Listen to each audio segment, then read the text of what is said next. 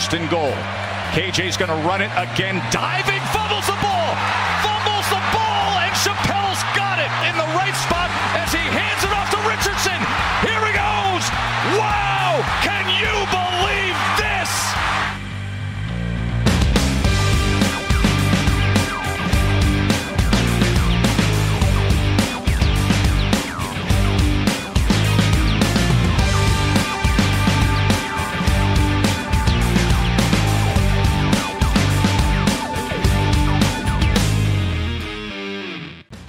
Salut à tous et bienvenue pour ce nouveau rendez-vous du podcast Ball, un 231e rendez-vous, si je ne m'abuse, consacré donc à l'actualité du collège football, euh, le tout en français, avec aujourd'hui euh, au programme une douzième semaine de saison régulière et surtout une avant-dernière semaine de saison régulière euh, qui nous a apporté pas mal de de- d'enseignements avec euh, notamment les les bonnes et les mauvaises choses du côté des Florida State Seminoles, euh, le coup de poing sur la table de la part de Washington et, de Georgia, euh, la déconvenue d'Auburn, enfin voilà, tout un tas de tout un tas d'éléments qui euh, qu'on qu'on sera à sur lesquels on sera amené à revenir au cours de cette émission. On en profitera bien entendu pour s'arrêter également sur notre chronique habituelle et hebdomadaire consacrée à la draft, hein, parce que là aussi ça s'approche à, à grands pas.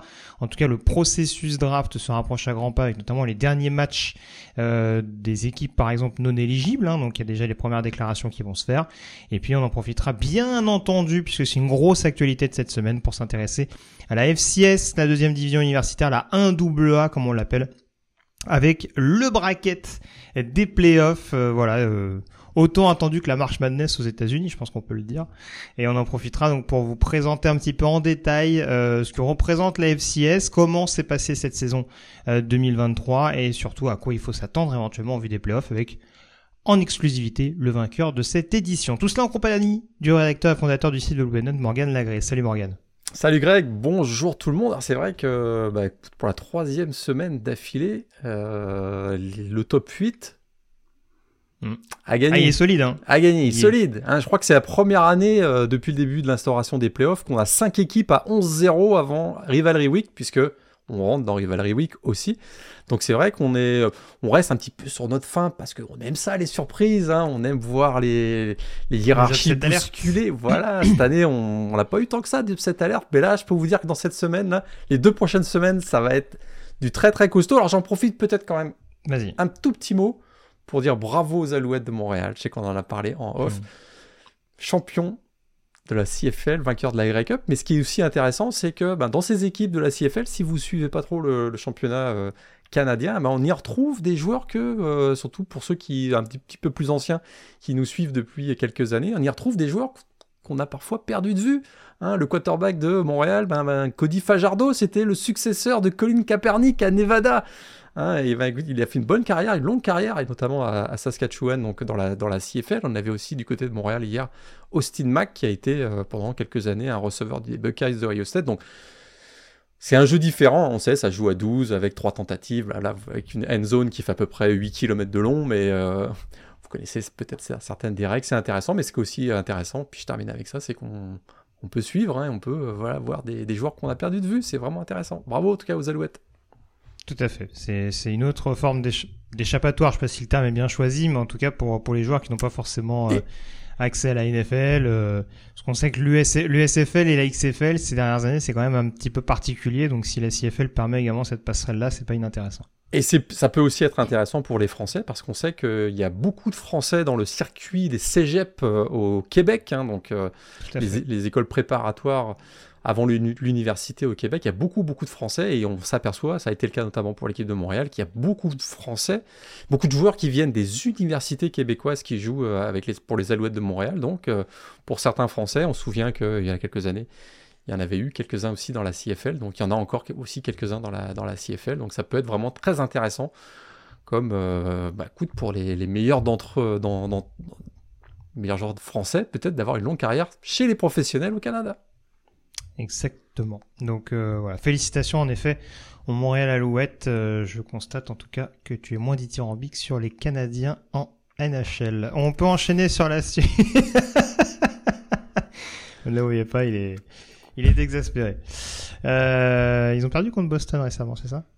Bon, ça va les tacles là on... Bon, allez, allez, on passe à autre on- chose. On passe à autre chose, allez, on se refocalise. Euh, donc une émission, j'allais le dire avant que tu me, avant que tu fasses cette petite parenthèse euh, CFL. Euh, une émission découpée en deux parties, justement, on va s'intéresser au fameux Grand 8, euh, ce qu'il faut en retenir au cours de cette semaine, savoir un petit peu euh, les éléments importants et surtout s'intéresser au calendrier cette semaine, parce que tu l'évoquais un petit peu, Rivalry Week, semaine de Thanksgiving, donc il y a des échéances euh, qui vont arriver assez rapidement. Il faudra pas attendre forcément dès samedi. Il y a des rencontres qui vont se disputer en milieu, fin de semaine, hein, euh, notamment dans la nuit de vendredi à samedi. Il y aura, il des belles, belles affiches qui vont nous intéresser au niveau des, des favoris pour les playoffs. Et puis on fera un deuxième volet, notamment, pardon, consacré au final de conférence, puisqu'on connaît, si je ne me trompe pas sur mes calculs, quatre finales de conférence officiellement. Euh, ça doit être ça. On doit avoir la CC, la SEC, la MAC et euh, La CUSA, dernière, euh, la CUSA bien entendu. CUSA, tout à fait. donc euh, on en parlera en détail tout à l'heure. On lance donc les hostilités Morgan avec euh, donc euh, ce grand 8 et euh, notamment le numéro 1, hein, euh, le, le- le chef de meute euh, de ce petit groupe, les Georgia Bulldogs dans la conférence SEC qui se déplaçait du côté de Tennessee. Alors c'est vrai que l'année dernière on nous avait présenté ça euh, comme un choc hein, euh, avec l'arrivée d'Endon Hooker et de la bande à, Josh Hoople du côté d'Athènes et l'éléphant avait un peu accouché d'une souris. Là, on était moins dithyrambique, surtout après la prestation de Tennessee sur le terrain de Missouri la semaine précédente. Et euh, c'est le moins qu'on puisse dire parce que euh, voilà, on, on va l'évoquer tout de suite, mais ça n'a pas été le match où le membre du Grand 8 a été le plus mis en difficulté. Victoire 38 à 10 pour Georgia, avec globalement des Bulldogs qui se sont rendus la rencontre assez facile rapidement. Et pourtant, et pourtant, le premier touchdown du match euh, est pour Tennessee. Premier snap, 75 yards de Jalen Wright. 7-0, on se dit, oh, peut-être que ça y est, Georgia va, va l'avoir son gros match un peu difficile. Eh bien, 75 yards, c'est le double du nombre de yards que, l'attaque au sol de Tennessee va réussir sur les 59 dernières minutes de jeu. Parce qu'effectivement, ça a été une large victoire de Georgia, une démonstration. Ils ont vraiment renforcé leur statut de numéro 1 du pays. C'est d'ailleurs une 28e victoire consécutive en match intra-ACC pour les Dogs. Ils égalent le record d'Alabama de 78-80 et de 1991-93. C'est aussi la première fois dans l'histoire de la ACC qu'une équipe termine avec, avec, euh, trois saisons consécutives avec un bilan parfait de 8-0.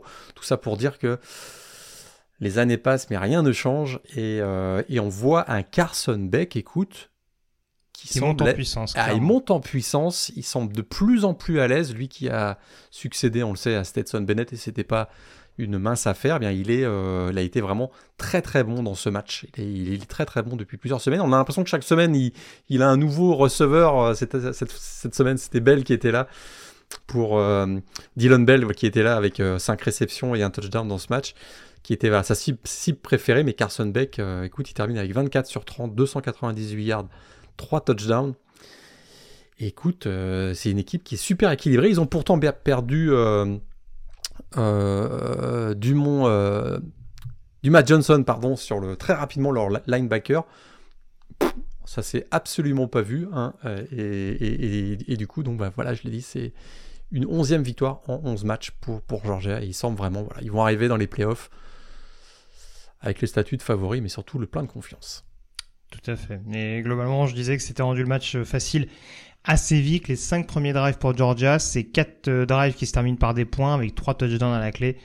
Donc euh, vraiment, on a été, euh, on a été assez euh, létal du côté euh, du groupe de Kirby Smart et surtout assez méthodique avec le ballon. Il y a 40 minutes de possession en faveur des Bulldogs. Donc une fois qu'on a vraiment mis la main sur cette rencontre et qu'on a réussi, comme tu le disais, à, à annihiler le jeu au sol, hein, parce qu'hormis en effet cette course de Jalen Wright, ça n'a jamais été vraiment dangereux et Joe Milton n'a pas vraiment su euh, apporter un peu plus de rythme justement à cette, euh, à cette offensive de, de Knoxville. Voilà, c'est c'est un match où globalement on a peu tremblé du côté de Georgia. Il y a peut-être un fumble sur la rencontre euh, de la part de. Alors c'est, euh, j'allais dire c'est Mil- non c'est euh, Van Pran, je pense qu'il manque son snap de mémoire.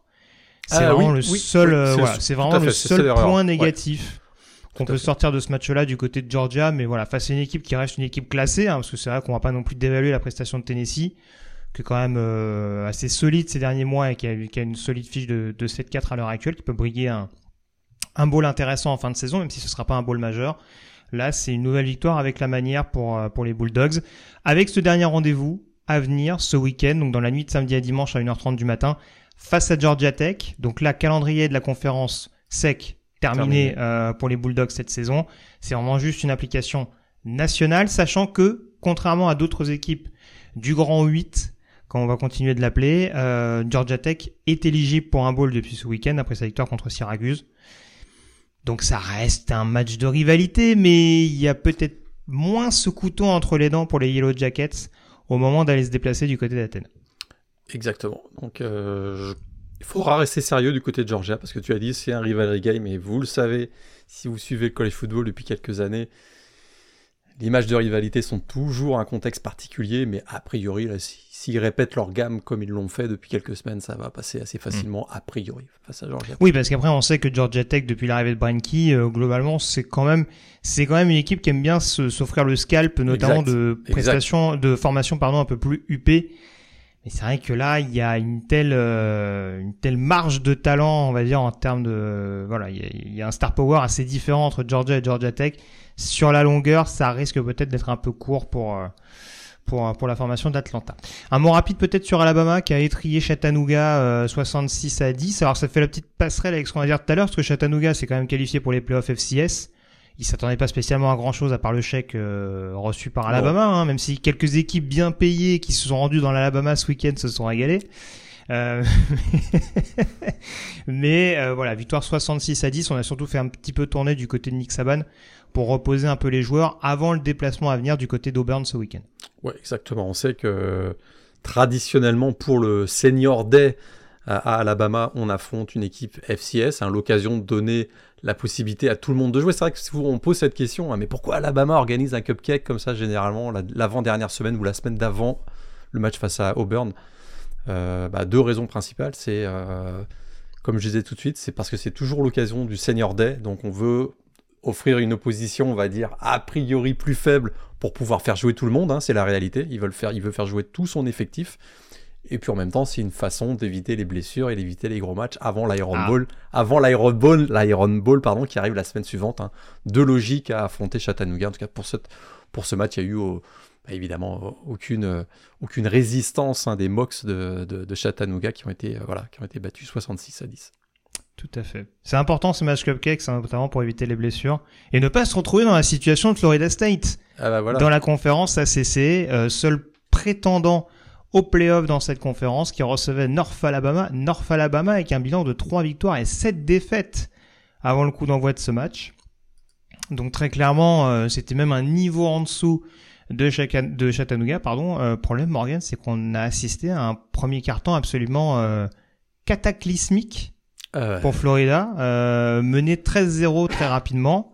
Et surtout, cette nouvelle principale qui peut avoir des implications sur la suite de la saison, c'est concernant le quarterback des Seminoles. Et ça, c'est la grosse nouvelle, je dirais, de ce week-end. Euh, c'est la blessure de Jordan Travis. Et on l'a appris euh, quelques, heures après cette blessure. Donc, a priori, c'est une blessure à la cheville. Hein, puisque si vous avez vu, si vous, malheureusement vous avez vu les images c'est le type de blessure euh, classique qu'on voit de plus en plus en ce moment. Hein. C'est les fameux les fameux hip tackle, hein, hein, c'est-à-dire qu'on vient plaquer au niveau de la hanche, puis euh, ben, en, frappant au niveau de la hanche, on embarque tout ce qui est en dessous, et, généralement on embarque la cheville qui peut être plantée dans le gazon. Et c'est ce qui est arrivé, on l'a vu, vu encore cette semaine, ce week-end dans la NFL également. Et mal, bien heureusement, il n'y a pas eu des conséquences aussi graves, mais ce qui s'est passé, c'est que bah, avec, euh, avec la blessure donc, de Jordan Travis, c'est que la cheville s'est retrouvée euh, ben, avec un angle à l'équerre. Hein. Donc, euh, mm. dans ces cas-là, il y a pas, on le voit beaucoup, on l'a vu beaucoup en basket aussi ces dernières années, dans la NBA, c'est arrivé à plusieurs reprises. C'est une fracture de la cheville, hein, très clairement.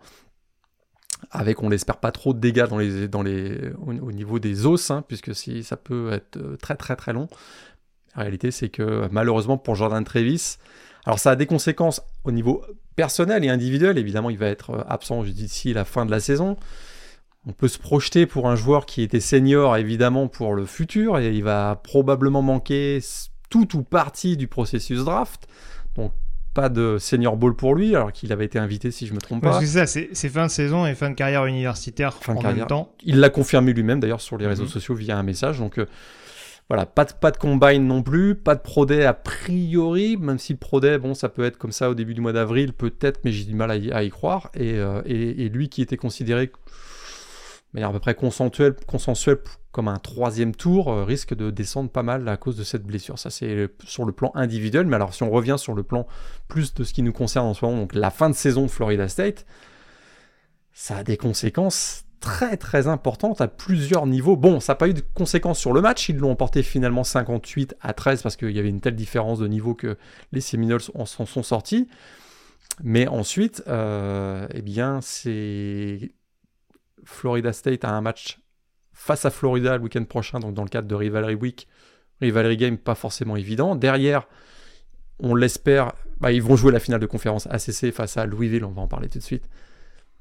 Qu'est-ce qui va arriver sans Jordan Trevis Est-ce qu'ils vont être sélectionnables pour les playoffs, tout en sachant que, bah voilà, tu, je te laisse la parole, mais tu vas le mentionner, ça va avoir des conséquences sur l'évaluation globale de l'équipe et, et la projection dans les playoffs. Alors c'est ça. Alors, on, on reparlera tout à l'heure de, la, de la finale, de la finale de, de conférence. Euh, si on reste vraiment sur la question de Florida State, euh, c'est vrai que c'est assez polarisant parce que encore une fois, on va on va pas se mentir par rapport au reste du plateau qualifiable en playoff, bien que Florida State aujourd'hui fasse partie des équipes invaincues. Je pense que la CC n'est pas aussi bien considérée que les autres conférences. Pour moi, c'est la cinquième conférence du plateau à l'heure actuelle dans dans le niveau global, et on l'a encore vu, c'est-à-dire qu'à part Louisville, derrière, ça a quand même du mal à suivre. On a encore North Carolina qui a perdu à Clemson. En soi, c'est pas infamant, mais ça démontre encore une fois que dans la CC, tout le monde se bat. Et qu'au final, il n'y a pas vraiment deux, trois forces vraiment majeures capables de disputer l'hégémonie aux Seminoles. Et c'est là où on se dit que, bah, en effet, ça réduit vraiment la marge de manœuvre euh, du groupe de Mike Norvell. Alors, il y a les échos qui disent euh, que éventuellement le fait qu'on sache que c'est Tate Rodmaker, donc celui qui a remplacé euh, Jordan Travis ce week-end, qui soit à la barre des Seminoles à la fin de la saison, ça peut de fait discréditer aux yeux du comité Florida State. C'est une éventualité, hein, on le répète, hein, il y a toujours du, du star power. On n'oubliera pas qu'Ohio State a gagné un titre national avec Cardell Jones à sa tête en fin de saison. Hein, dans- un contexte un peu différent, mais il me semble que cette saison-là, Ohio State était numéro 4. C'est pas l'année où ils dament le pion à TCU Non, je dois confondre avec l'année où ils battent euh, Oregon. Ouais, c'est exactement. Je dois confondre avec cette campagne-là. Mm. Mais euh, voilà, comme quoi, euh, voilà, c'est pas forcément, euh, c'est pas forcément le nom du quarterback qui conditionne la fin de la saison. Après, on va pas se mentir, ils ont donc Florida au programme ce week-end. Au Swamp. classique, hein, Au au soin. Swamp. Florida qui, à l'inverse de Georgia Tech, sort d'un match qu'ils ont perdu de très peu à Missouri. Ils ne sont pas encore éligibles en bowl puisqu'ils ont 5 victoires et 6 défaites. Donc là, en termes de volonté de faire mal à Florida State tout en obtenant à la dernière minute une éligibilité en bowl, alors il y a d'autres problématiques euh, puisque niveau quarterback, euh, Florida, je pense qu'on peut le dire tout de suite, euh, ça va, ça va égaliser euh, la problématique de Florida State puisqu'on a également perdu Graham Mertz sur blessure. Mais du côté de Florida State, je le dis, il y a Florida ce week-end, il y aura Louisville en finale de conférence ACC. Entendons-nous bien, hein, s'il y a une défaite, Florida State pour moi ne fait pas les playoffs. Tout à fait. S'il y a une défaite, je- Florida State ne fera pas les playoffs. Et c'est vrai que cette éventualité, on peut peut-être s'arrêter sur le profil de tête euh, Rodmaker, mais cette éventualité, elle est quand même de plus en plus possible. Parce que Jordan Travis, c'est quand même, euh, écoute, j'ai pas la stat exacte là, mais c'est un pourcentage énorme de la production offensive des Seminoles. Euh, par les airs et aussi par le sol, hein, vous, vous le connaissez, c'est un quarterback double menace qui est capable de gagner beaucoup de yards au sol également, que son entente avec, euh, avec euh, Keon Coleman depuis le début de la saison a porté l'équipe. Il y a également Johnny Wilson, même si Johnny Wilson a été longtemps blessé, mais Johnny Wilson revient en ce moment. Euh, et on peut toujours compter également sur, euh, bah, écoute, sur, euh, sur, sur, sur des Titans, notamment Jaime, Bell aussi, qui a, qui a eu euh, une bonne Mm. fin de saison. On- La force de Travis, à mon sens, je me permets de te couper, mais c'est de jouer juste Exact. depuis le début de la saison. Tout à fait. Tout à fait. Et, et- et on a aussi un jeu au sol. C'est vrai que tout n'est pas perdu. C'est vrai qu'il y a, y y un impact très fort de Jordan Travis, mais on peut aussi compter sur un jeu au sol avec Trey Benson, Laurence Toafili, qui peut, à l'occasion, euh, prendre, le, match à son compte. Mais voilà, c'est qu'on a un quarterback, Ted Rodemaker, qui a quand même beaucoup, beaucoup, beaucoup moins d'expérience, bien que ce soit un redshirt junior, bien que ça fasse, si je ne me trompe pas, 4 ans qu'il est à Florida State dans un rôle de, de, backup donc de Jordan Travis, donc il n'est pas non plus totalement novice. Il a déjà été titularisé une fois en raison de la blessure de Jordan Trevis. Malheureusement, ça s'était pas très bien passé si tu t'en souviens, puisque c'était lui qui était quarterback titulaire lors de la fameuse défaite contre Jacksonville State il y a quelques années.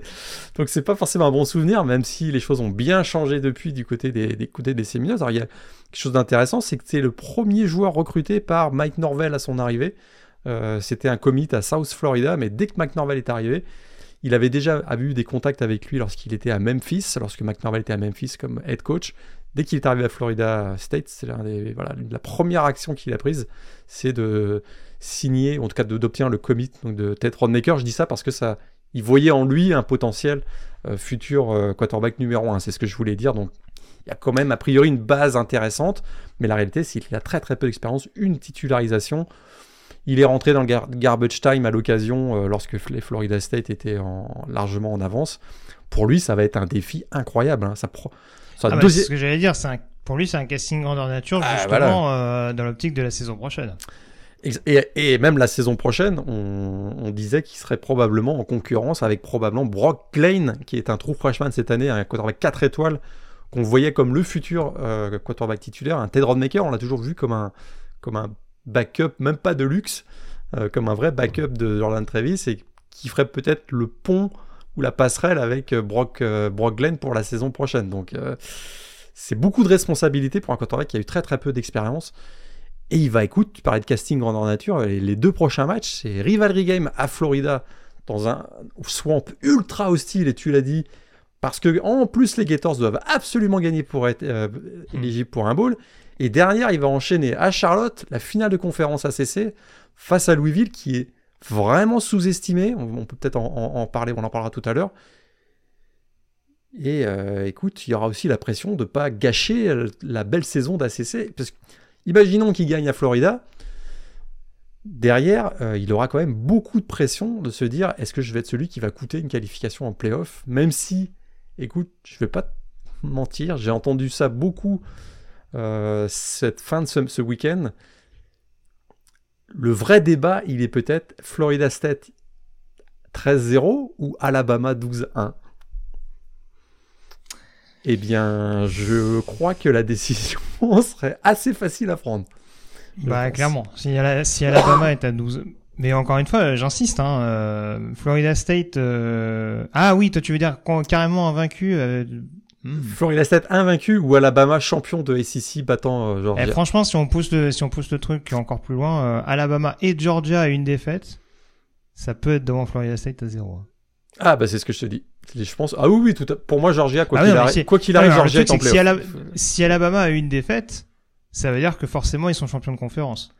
Et, je pense euh, que du coup, je, je, je, rejoins ton propos en disant que même un non champion de issu d'une autre conférence peut damer le plomb à Florida State champion ACC invaincu. Alors, on va, on va voir. Hein. Peut-être que euh, dans les deux prochaines semaines, euh, Todd Rodmaker, ça va être le, Tom Brady de 20 ans plus tard. Hein.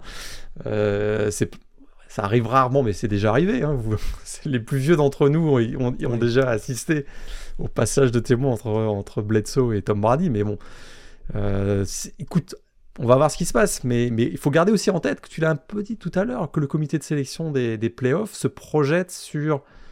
Son, mandat, c'est de sélectionner les quatre meilleures équipes pour les playoffs à l'instant T. Écoute, s'ils sélectionnent Florida State et qu'il y a un quarterback qui est un peu chancelant, on n'est pas à l'abri d'une déconvenue et d'une raclée monumentale. Ce que je ne pense pas, parce qu'il y a quand même beaucoup de talent autour de, de Ted Rodmaker notamment en défense. On n'a pas du tout parlé de la défense, mais la défense a beaucoup progressé avec un, joueur comme Jared Verse, vous le connaissez, le pass rusher, mais je crois que dans le, on a déjà vu des équipes qui ont été pénalisées à cause du manque de star power, à, cause du... Euh, bah, il faut assurer, en plus cette année les, deux affiches sont euh, le 1er janvier, donc il faut vraiment être sûr de son coup d'avoir 1er janvier dans le cadre du Rose Bowl, etc. etc. donc beaucoup, beaucoup de pubs. médiatiquement, il faut absolument pas se louper ce serait. Euh, ce serait problématique pour, pour les playoffs d'avoir une équipe qui, qui a, sur laquelle on a des doutes. Hein. alors qu'une équipe comme Alabama qui aurait battu Georgia, on est toujours dans un scénario fictif, on aurait peut-être un petit peu plus de certitude qu'un Florida State sur un quarterback qui n'a pas joué depuis 4 ans. Quoi. Ça, c'est la vraie question. On passe peut-être à un autre chapitre, Morgan, avec une équipe qui continue de se friser les moustaches avec la belle, la belle fin de saison d'Alabama, c'est Texas, qui est en déplacement du côté d'Iowa State. Texas, seule équipe euh, à avoir battu Alabama cette saison, à Tuscaloosa, faut-il le rappeler et Texas qui est allé ah, s'imposer sur le terrain. T'es plus un hater des Longhorns, des Longhorns toi. Bah non, mais je, je, je, fais des remises en contexte. Je ne suis pas. Alors, je ne suis pas un hater des Longhorns. Je blague. J'attends malheureusement avec. Euh, avec ouais, j'attends avec appréhension et tristesse pour les fans d'Austin le moment où Sarkissian va te choquer. Mais euh, ça après, euh, j'en parle d'autant plus par expérience. Excusez-moi, il a quand même coaché une équipe qui m'est chère. Donc, euh, mais non, non. Après, bien entendu, je, ne lui souhaite pas ça. Et tant mieux si du côté de Texas euh, ça a réussi à, tordre le cou à mon raisonnement depuis le début de la saison. Donc Texas s'impose 26 à 16 du côté d'Iowa State. Ça n'a pas été très très brillant. En tout cas, la première mi-temps a été assez poussive du côté de, du côté de Texas. Ça a accéléré par la suite. Euh, pour notamment le retour de Quinn Ewers. D'ailleurs, il me semble que ça t'a fait plaisir parce qu'on annonce le retour de Ewers pour la saison prochaine. Donc ça repousse l'échéance pour Arch Manning un peu plus. Il paraît. Alors j'aime bien Quinn Ewers, mais j'aimerais voir Arch Manning. il semble qu'Arch Manning, on va peut-être pas lancer le débat tout de suite, on aura le temps d'y reparler, d'en reparler au printemps, mais euh, Arch Manning semble avoir indiqué que il, vivrait très bien le fait d'être encore euh, backup de Queenie Ewers. On en reparlera un petit peu, on en reparlera, je pense. Tout à fait. Euh, mais pour, pour, Texas, c'était quand même un match qui était un vrai match piège parce qu'ils ont perdu trois de leurs quatre derniers matchs à Iowa State. Euh, que ça a démarré cette rencontre avec deux touchdowns qui ont été annulés pour des pénalités offensives, que ça aurait pu créer euh, voilà, une espèce de, de situation. un, scénario un peu similaire à ce qu'on a vu contre Kansas State par exemple. Ils s'en sont pas si mal sortis, d'autant plus qu'on l'a appris en tout début de semaine dernière, euh, la perte de Jonathan Brooks, leur running back mm. numéro 1 qui a été très ce bien. j'allais dire, tu parlais de backup avec avec euh, Art Manning, euh, le backup de Jonathan Brooks, on n'est pas trop mal sorti. Ouais, enfin CJ Baxter, c'est un ancien 5 étoiles hein, quand même. Oui, oui, forcément, on contextualise, mais voilà. Pour, pour, le coup, quand on fait appel à des backups euh, dans cette dernière ligne droite de la saison, euh, côté ou pas côté en sortie de lycée, ils ont quand même répondu présent. Ils ont répondu présent et maintenant, eh ben, il y a ce fameux match contre Texas Tech qu'ils doivent gagner pour s'assurer une place en finale de conférence Big 12. Tout à fait. Attention, dans la nuit de vendredi à samedi, je le précise d'emblée, ça fera partie des deux matchs à ne rater sous aucun prétexte, ou dans la nuit de vendredi à samedi heure française, ou samedi matin au réveil, faites ce que vous voulez. Mais euh, voilà, le, le Crab Tribal euh, de retour euh, pour pour ce pour cette saison 2023. Surtout que c'est que Texas Tech tourne pas trop mal en cette fin d'année. On sait qu'ils ont une année un petit peu compliquée, notamment au poste de quarterback. Ça va un petit peu mieux ces dernières semaines malgré un succès un peu étriqué face à, UCF là, mais euh, voilà, c'est toujours des matchs très particuliers. Et voilà, je le répète, Texas, malheureusement, sur un match, on sait jamais quel visage ils vont montrer, même si ça paraît assez complet euh, offensivement et défensivement. Mais euh, écoute, 10 victoires déjà pour Texas cette année, un bilan de 10-1. Je crois que c'est la première fois depuis 2009 que Texas n'a pas eu un bilan aussi, aussi bon. Donc bravo quand même à Steve. Sarkisian. Les premières saisons à 10 victoires pour Steve Sarkisian. Tout à fait. Tout à fait. En tant que head coach. Hein, en tant que head coach, oui, tout à fait. Exactement. Euh, donc voilà, en tout cas, Texas qui, encore une fois, comme je le disais, hein, euh, si Alabama finit invaincu, et qu'eux finissent invaincus, en plus, l'avantage, c'est qu'ils finiront devant Alabama, a priori, dans le top 4. La logique voudrait que. Hein. Euh, la, logique voudrait que. Ouais, la logique du terrain. Le champion de la, alors, le champion de la SEC sera mieux considéré que le champion de la Big 12 mais le champion raconte pas la polémique. Si tu mets Alabama devant Texas alors que les Longhorns ont gagné Alabama, ça peut faire grincer des dents. Voilà. Je crois, que, hein. je crois que le comité de sélection prie pour que ce scénario n'arrive pas. Parce que parce parce qu'effectivement, euh, ce serait une polémique monstre. Sortir Texas alors qu'ils ont battu euh, Alabama, on en reparle. Ah, après, moi, je parle pas de les sortir, hein, mais euh, moi, je dis, je dis affiche égale et tous les deux champions de conférence. Mettre Bama devant Texas, malgré toute la considération que tu peux avoir pour la SEC, tu vas être obligé de prendre des décisions. Exact. Fâcheuse, c'est moins compliqué. euh, un petit mot rapide peut-être sur la Big Ten, parce qu'il n'y avait pas énormément d'enseignements, même si du côté de Maryland, on a euh, du côté de Michigan, pardon, on a un petit peu joué à se faire peur. À Maryland, victoire euh, 31 à 24 euh, pour les hommes de Jim Harbaugh slash Sharon Moore. Euh, et puis Ohio State qui a déroulé hein, euh, une prestation défensive euh, ultra aboutie euh, pour euh, damer le pion de Minnesota 37 à 3. La défense a tellement été à la fête qu'on a eu le droit à une, à une pénalité pour à peu près 8 joueurs en même temps sur une célébration. je crois que c'est la Oui. première fois que je vois ça. Ouais, tout à fait. Mais on voit, du côté de Ohio State, on voit quand même que le retour de Trevion Anderson stabilise beaucoup et équilibre beaucoup l'attaque. Et on a également euh, Emeka Ibuka qui a fait son retour, donc on n'a plus une attaque aérienne qui est complètement unidimensionnelle autour de Marvin Harrison Jr. Donc Ohio State, autant, écoute, il y a deux semaines, Ohio State, je leur donnais pas beaucoup de chance d'une victoire à Big House euh, samedi prochain dans deux games. Avec les deux dernières performances de Michigan, où on voit très, très clairement que, enfin en tout cas, je je sais pas s'il y a un impact immédiat de l'absence de Jim Harbaugh sur la sideline, mais j'observe quand même que depuis son absence, euh, JJ McCarthy n'est que l'ombre de lui-même. Ça a été encore le cas euh, ce week-end face à face Maryland où euh, on voit qu'il prend moins de risques, euh, qu'il semble être beaucoup plus timide et on donne beaucoup le ballon à Blake Corum. Écoute, ils ont gagné un match à Penn State en, en tentant aucune passe en deuxième mi-temps. J'ai l'impression que là, on a un peu voulu avoir mettre en place la même recette. Et euh, on a donné beaucoup de ballons à Blake Corum qui vont encore deux touchdowns dans ce match à, Maryland. Mais heureusement qu'on avait un, Mike Senry Steele, hein, dont on avait parlé dans la chronique draft il y, a, quelques semaines, qui a réussi deux interceptions parce que parce qu'effectivement Michigan n'était pas à l'abri d'une grosse, grosse, grosse déconvenue euh, face à une équipe de, Maryland qui a, bien lutté. Même si, voilà, encore une fois, euh, Tagovailoa avec ses deux interceptions a, coûté cher. C'est important à savoir parce que si Jim Harbaugh prend une équipe NFL euh, en besoin de quarterback, ça pourrait être une bonne chose pour DJ McCarthy s'il est sélectionné. On sera rassuré, on se dira bon avec Jim Harbaugh, euh, c'est pas mal. C'est un scénario qui peut arriver. hein. C'est un scénario qui peut arriver. De plus en plus, hein, parce que les derniers échos qu'on a en provenance d'Ann Arbor euh, sont un peu bizarres. Hein, y a des Les taux se resserrent, on a l'impression. hein. Ouais, il y a des coachs qui ont été virés. quoi, voilà, on se rend compte que finalement ils faisaient quelques petites manipulations un peu bizarres. euh, voilà. Je vous invite. Ah bah, on, prend... c'est Cha- Cha- Charlie Patrick, c'est ça Ouais, qui est, on- euh, exactement. qui est- Bah, le quoi- le- on peut prendre 15 secondes. hein, le coach des, des linebackers euh, a été pris en train de euh, faire le ménage sur certains euh, ordinateurs Ah appartenant bah ouais, si on à l'université si on peut plus Michigan. nettoyer son historique, c'est terrible. Voilà, donc, exactement.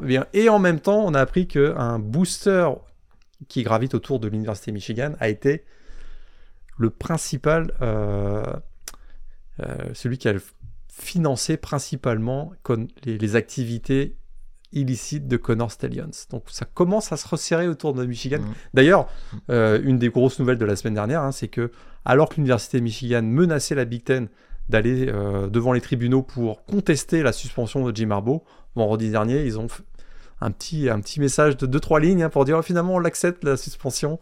Et on- et on abandonne n'allez pas- N'allez pas plus loin. hein. Voilà, on abandonne les. Bah, il y a quand même eu un, deal, hein, parce que euh, ils abandonnent les poursuites judiciaires contre la Big Ten et la Big Ten abandonne son enquête interne. C'est-à-dire que la Big Ten maintenant délègue complètement la suite de l'enquête à la NCA. Parce qu'on sait qu'il y avait deux enquêtes en parallèle. Il y avait l'enquête de la NCA et l'enquête de la Big Ten. La Big Ten a indiqué que, ok, vous acceptez la, suspension pour Jim Harbaugh. Maintenant, c'est la NCA qui finalise la, la fin de l'enquête, même si on sait très bien que la Big Ten, ça doit continuer de donner beaucoup d'informations à la NCA, a priori.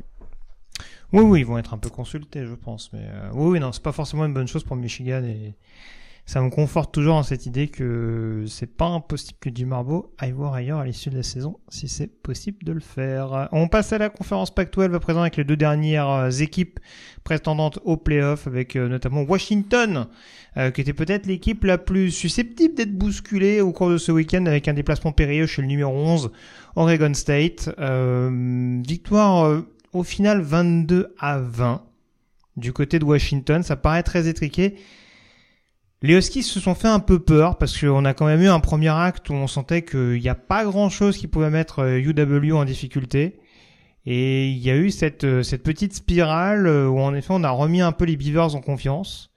Euh, sous, le, sous la pression, on dira, populaire du, du public de Corvallis. Mais au final, Morgan, ça a été une prestation assez aboutie offensivement et défensivement pour, pour Washington. pas que du positif forcément, mais sur ce genre de match, l'important c'est d'aller la chercher et euh, c'est ce qu'a c'est ce qu'a fait, c'est ce qu'ont réussi à faire les hommes de Calen de Boer. Ouais, alors la pluie incessante hein, qu'il y avait au Razer Stadium euh, n'a pas forcément aidé la cause de- de Washington parce qu'on sait que c'est une équipe qui passe beaucoup par les airs et que la pluie ça défavorise a priori le jeu aérien. Euh, on annonçait l'enfer hein, pour ces Huskies. Bah écoute, ils sont pliés, mais ils n'ont pas rompu parce qu'effectivement, ils ont su euh, se mettre un petit peu à l'abri en première mi-temps. Ils n'ont pas marqué de points en deuxième mi-temps. Hein, Ça faisait 22-10 à la mi-temps, si je me souviens bien. Aucun point en deuxième mi-temps, mais ils ont su, comme souvent cette saison, euh, être clutch, comme on dit, être décisif dans les moments clés de la rencontre. Euh, on pense bien sûr à l'occasion de ce match face à Oregon State, à cette fameuse passe de Michael Penix Jr. en direction de Romé Odunze, non pas pour un touchdown, mais pour un, sur un troisième down pour poursuivre le, drive de Washington et ainsi priver Oregon State de ballon et donc finalement s'assurer une victoire 22-10. On peut aussi dire que c'est peut-être à cause d'un bad snap euh, que Oregon State a été battu, puisque ben, si vous euh, remémorez bien ce match, il y a eu un bad snap sur un punt des Beavers qui a voilà, amené à un safety, et si vous comptez bien, ben, il y a deux points d'écart à la fin du match, hein, donc euh, c'était quand même, euh, voilà, c'est peut-être ça qui a fait jouer, euh, qui, a, permis à Washington de l'emporter, mais de manière générale, on a vu quand même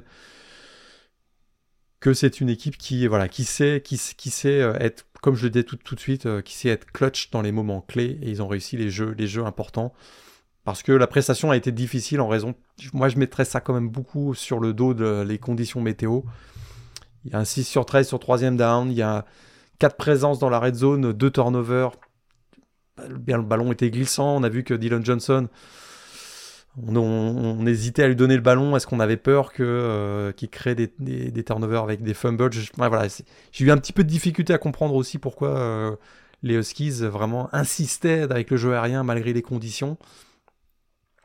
Mais au final, ça passe. Au final, ça passe. Et on a vu, écoute, si vous connaissiez pas Jabbar Mohamed, le defensive back euh, des Huskies, il a fait vraiment un super, super match. Il a vraiment brillé dans cette, euh, dans cette rencontre. Ouais, l'ancien d'Oklahoma State, oui, qui, euh, qui a en effet été à la fête sur cette, euh, sur cette partie avec deux interceptions, un fumble recouvert en plus, hein, il me semble au passage. Hmm, Euh, possible, ouais. Il, il- il me semble qu'il doit recouvrir un des, un des fumbles des, des Beavers. Rencontre plus compliquée pour Didier Wagalele, hein, qui, a, qui a apporté un petit peu de variété au sol, mais ouais, dont la sécurité du ballon n'a pas été parfaite sur ce match-là. Ça a aussi permis à Washington justement de récupérer un petit peu le momentum sur certaines phases de jeu.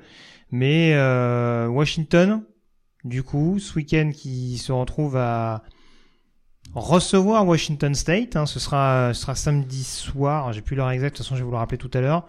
Washington State, même scénario, hein, 5 victoires, 6 défaites, donc euh, en nécessité absolue de victoire pour, euh, pour potentiellement avoir une chance d'être éligible en bowl.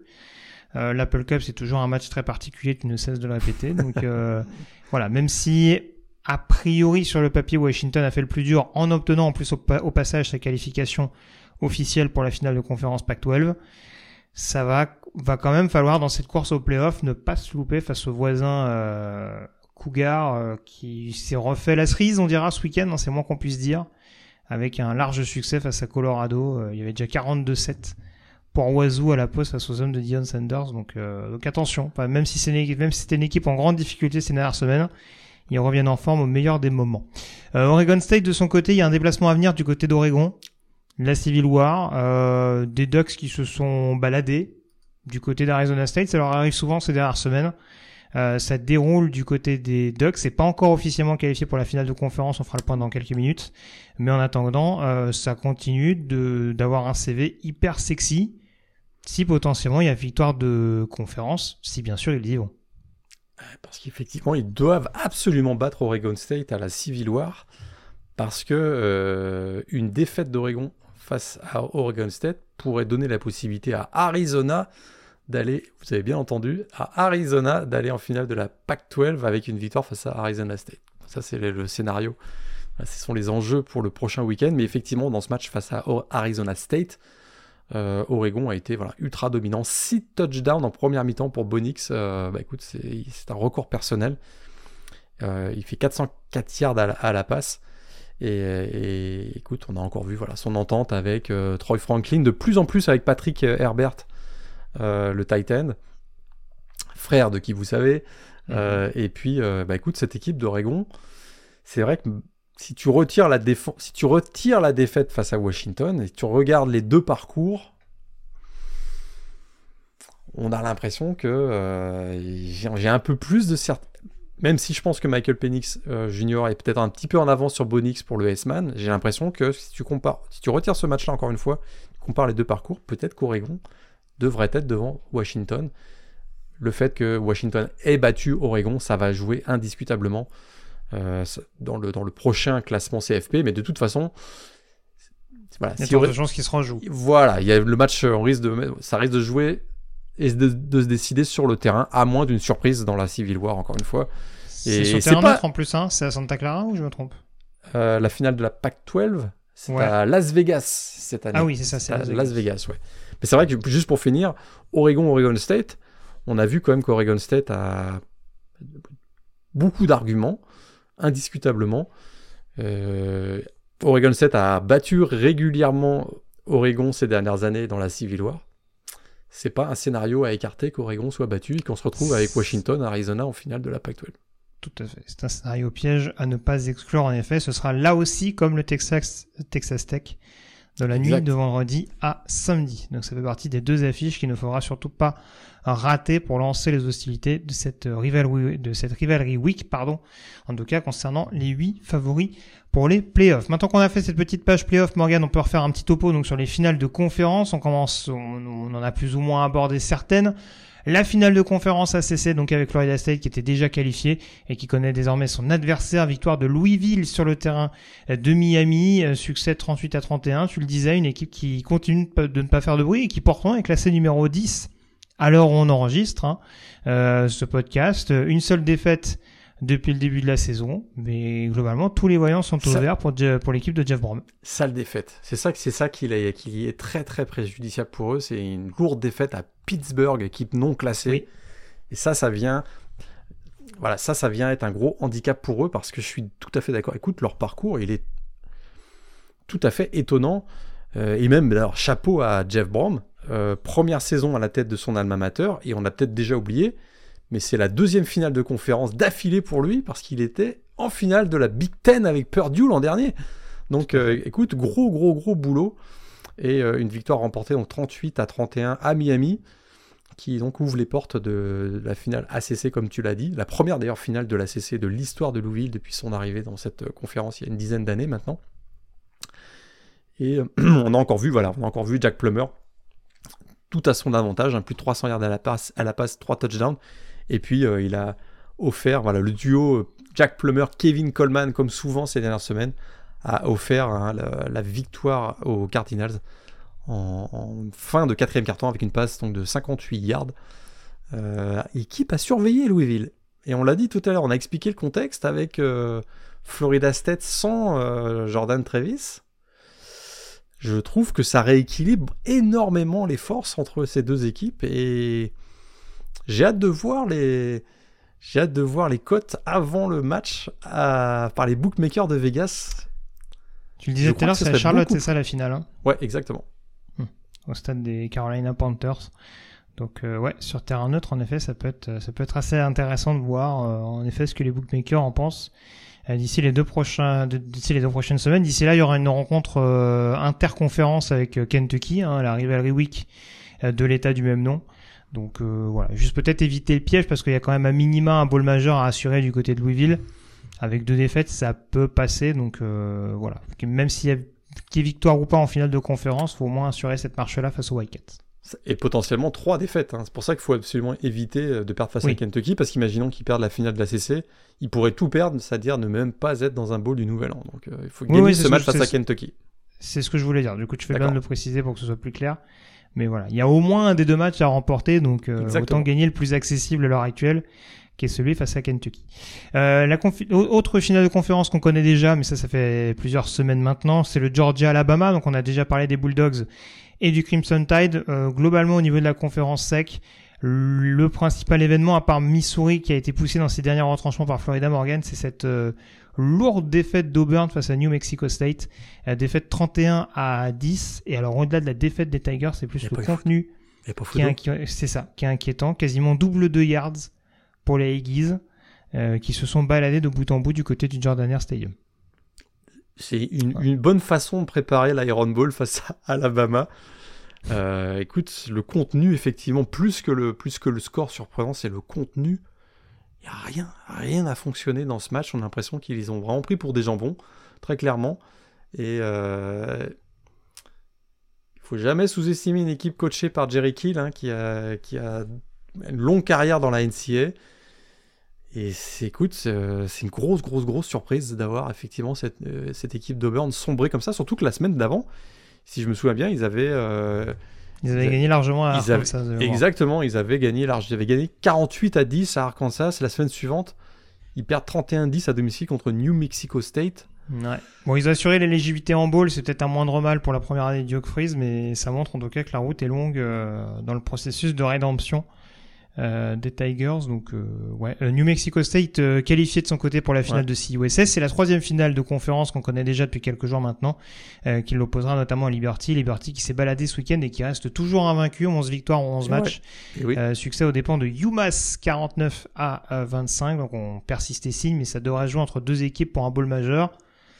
Liberty reste encore dans le coup, même si la CUSA très clairement est pas est pas dans les faveurs du comité, sont même pas classés dans le top 25. Donc euh, exactement, ça, ça, reste à reconditionner un petit peu. Et puis dernière finale qu'on connaît également, c'est la finale de la conférence MAC. Euh, Toledo, on le savait, hein, qui s'est imposé au cours du, de la semaine sur le terrain de Bowling Green, victoire 32 à 31 dans un match extrêmement spectaculaire du milieu de semaine.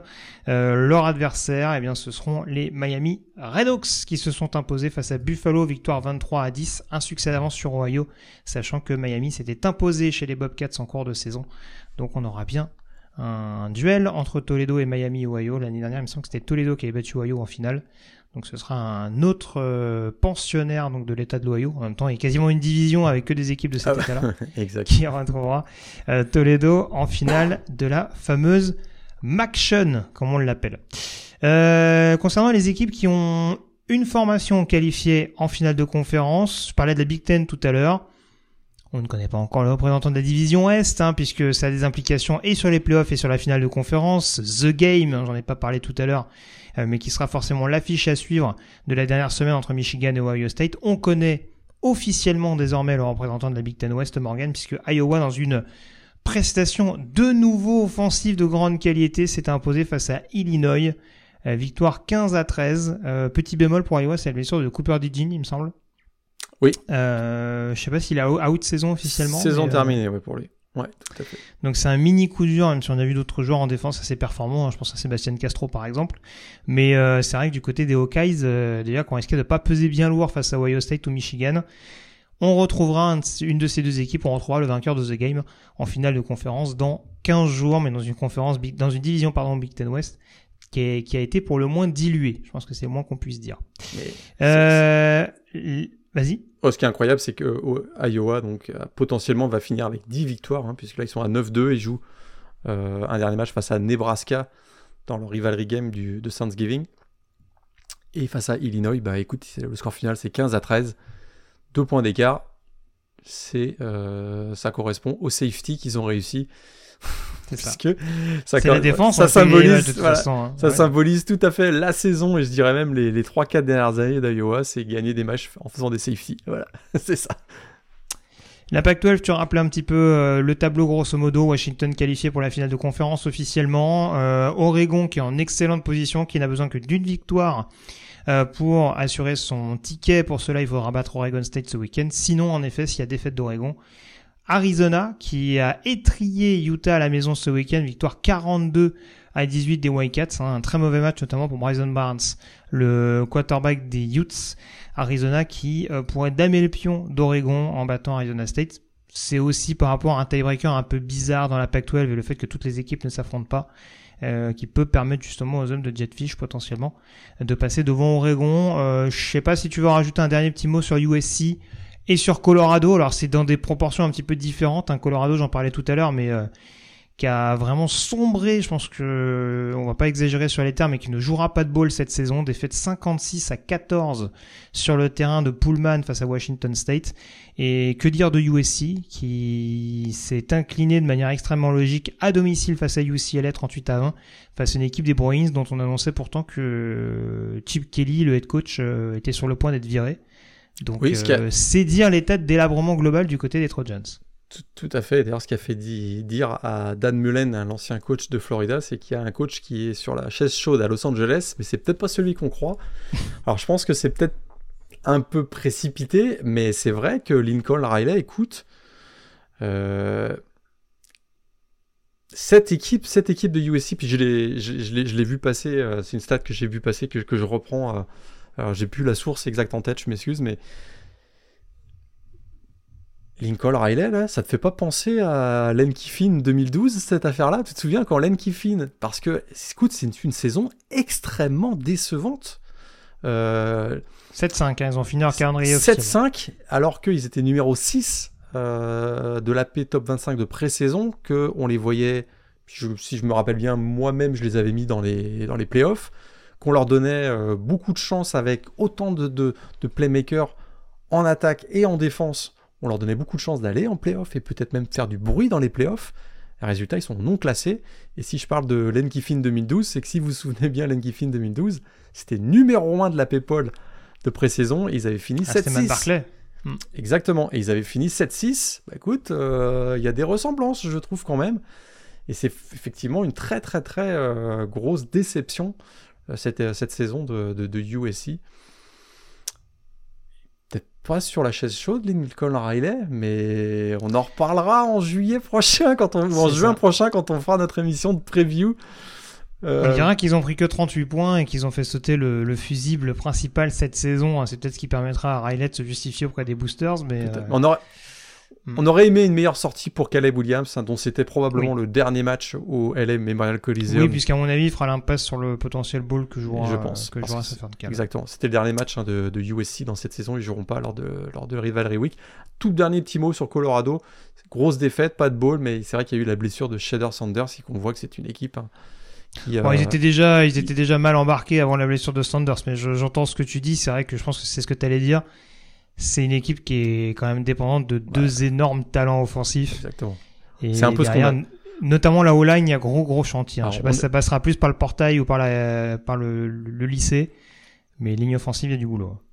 On n'était pas les seuls, mais on avait des gros doutes sur la capacité de cette équipe, sur, de cette équipe, sur la durée d'une saison, de, de survivre avec 3-4 talents exceptionnels. Hmm. Mais une équipe de, de football, c'est pas juste 3-4 talents exceptionnels. Hein. Donc, euh, ça. On, avait, on avait des doutes et ça s'est confirmé avec une saison qui se termine à combien? 3-9 Ils sont à 3-8 ils devraient 4-7, 4-7. Ils sont à 4-7 euh, Mais alors c'est ce que j'allais dire, c'est ce que j'allais dire, c'est ce qui est terrible pour Colorado, c'est qu'en effet il y a eu cette bonne vibe de début de saison. Tu regardes les 4 victoires, c'est que des équipes non classées, c'est que des équipes euh, avec un bilan négatif aujourd'hui. Exactement. Voilà. Les meilleurs bilans c'est Nebraska et Colorado State à 5-6. Donc euh, voilà, il y a possibilité qu'ils n'aient battu que des équipes non éligibles en bowl en fin d'année, sachant que eux-mêmes ne le seront pas. Donc euh, il y a un gros boulot à faire. Euh, on sait qu'ils changent déjà de conférence, enfin déjà, ils rechangent de conférence avec l'arrivée dans la Big 12 la saison prochaine. On va voir comment ça va se passer, mais il y a des enseignements clairement à tirer pour Dion Sanders à l'issue de cette saison. Euh, concernant la finale de la Sun Belt également, Troy était déjà qualifié, s'est imposé ce week-end face à Louisiana, victoire 31 à 24. Alors il y a eu tout un show cette semaine sur le fait de dire James Madison doit être éligible pour un bowl majeur, etc., etc. Bon bah moralité. Il y a eu du gros lobbying hein, quand même. Hein. Ah bah là, euh, ESPN a mis les moyens pour. Hein. Ah oui. euh, James Madison qui recevait Appalachian State, hein, dont on disait qu'ils avaient quand même un petit peu la main chaude ces dernières semaines. Bah pour preuve, victoire des Mountaineers 26 à 23 sur le terrain des Dukes. Et bah moralité, euh, ça risque de, ça a bien fait rigoler, je pense, du côté du comité. On s'est dit bon bah voilà, on avait vu juste. Et donc, donc, moralité, bon, la finale de conférence, on ne sait pas si James Madison va continuer à insister parce qu'ils sont quand même euh, leaders de leur conférence à de leur division pardon à l'heure actuelle. En l'état actuel des choses, euh, même si Coastal Carolina a perdu face à Army mais dans une confrontation euh, hors conférence, ça se jouera a priori entre Appalachian State et Coastal Carolina pour le dernier ticket, l'équipe qui retrouvera Troy en finale de la Sunbelt. Euh, donc euh, j'ai plus le calendrier, je crois qu'Appalachian State. Euh, alors attends, je retrouve ça. Je, me demande si Coastal Carolina joue pas James Madison d'ailleurs. James Madison, c'est vrai qu'il y avait peut-être voilà un, espoir secret d'être le représentant du groupe of five dans un bowl du Nouvel An, mais ce qui leur fait mal aussi et surtout peut-être, c'est d'abord d'être écartés de la finale de conférence, parce que tu l'as dit, Oui. euh, là ils sont en bonne, en bonne situation. Et d'ailleurs, je crois que c'est pas tout à fait fini cette affaire. Autant pour le, le bowl du Nouvel An, on va dire que c'est fini. Mais Bah, il y a les tribunaux qui ont été engagés, non, Euh, en attends, Virginie? il y a le procureur général de l'État de Virginie qui, s'est mis sur le dossier, donc euh, c'est peut-être pas tout à fait terminé encore. hein. Tout à fait. Non, non, mais Et on sait ça, que je- James Madison, hein, qui est une université avec une superbe école de droit, peut-être une des, des plus grandes écoles de droit avec Harvard, etc. On forme de très bons avocats là-bas, et, et je serais pas surpris que le procureur général de l'État de Virginie sorte en plus de James Madison. Donc euh, il y a encore en plus une voilà, il y a un attachement particulier à mon avis. Je m'avance un peu parce que j'ai pas fait mes recherches, mais j'en serais à pas sur- je serais, je serais pas surpris. Voilà, non, mais pour le coup, je donnais une photographie un petit peu globale euh, à l'heure actuelle. Hein, euh, c'est vrai qu'on n'exclut pas. Par contre, il va falloir qu'ils se dépêchent un petit peu parce que forcément, la désignation des bowls, c'est Oui. quand même le 3 décembre. Ah oui, ça semble Euh, et donc, je confirme, donc Coastal Carolina, ça jouera James Madison euh, chez les Chanticleers euh, la semaine prochaine et Appalachian State euh, jouera Georgia Southern dans le même temps. Il me semble que c'est Appalachian State qui a le qui a l'avantage, notamment au, au fruit d'un petite- meilleur bilan global. Une petite revanche pour Coastal Carolina, si tu te souviens bien, ils avaient pris une rouste la semaine dernière, l'année dernière à, à James Madison en dernière semaine. Mm. Tout à fait. J'ai dit une bêtise puisque Coastal Carolina a battu Appalachian State en confrontation directe. Ah. Donc c'est sans doute les Chanticleers qui auront le, qui auront le tiebreaker. On termine avec les dernières conférences, du coup les dernières finales potentielles, avec euh, dans la conférence Big 12, un scénario un peu ubuesque, hein, on a l'habitude, un Texas s'est imposé du côté d'Iowa State, Kansas State s'impose du côté de Kansas 31 à 27, Oklahoma s'impose là aussi au forceps sur le terrain de BYU, euh, victoire 31 à 24, hein, et remercions au passage le pick 6 de Billy Bowman, euh, le Oui. safety des Sooners, Oui. et puis Oui. également Oklahoma State qui a retrouvé du grand Holly Gordon notamment pour s'imposer à Houston 43 à 30.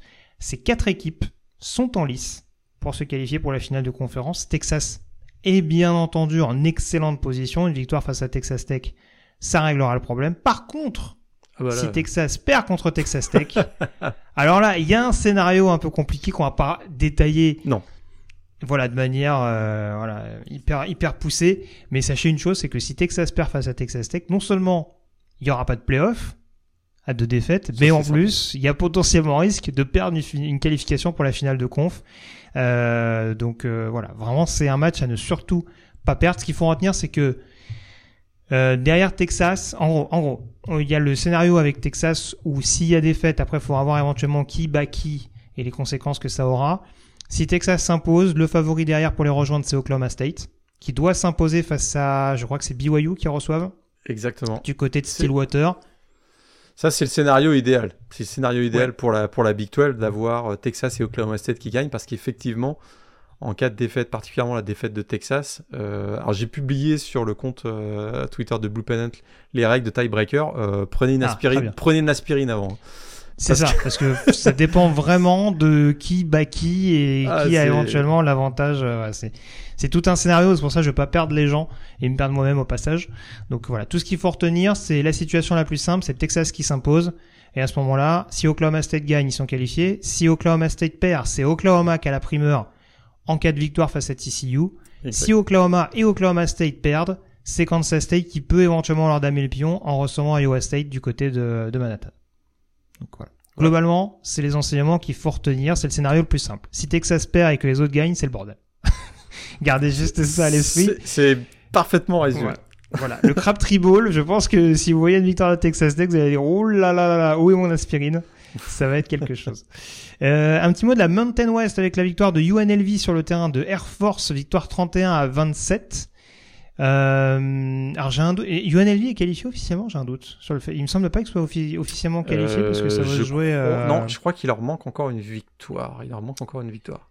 ils ont l'avantage. Ils sont premiers de la Mountain West à l'heure actuelle et ils ont euh, des matchs d'avance. Ils sont à 6-1 dans la Mountain West et ils sont devant Air Force, Boise State et San Jose State avec un bilan de 5-2.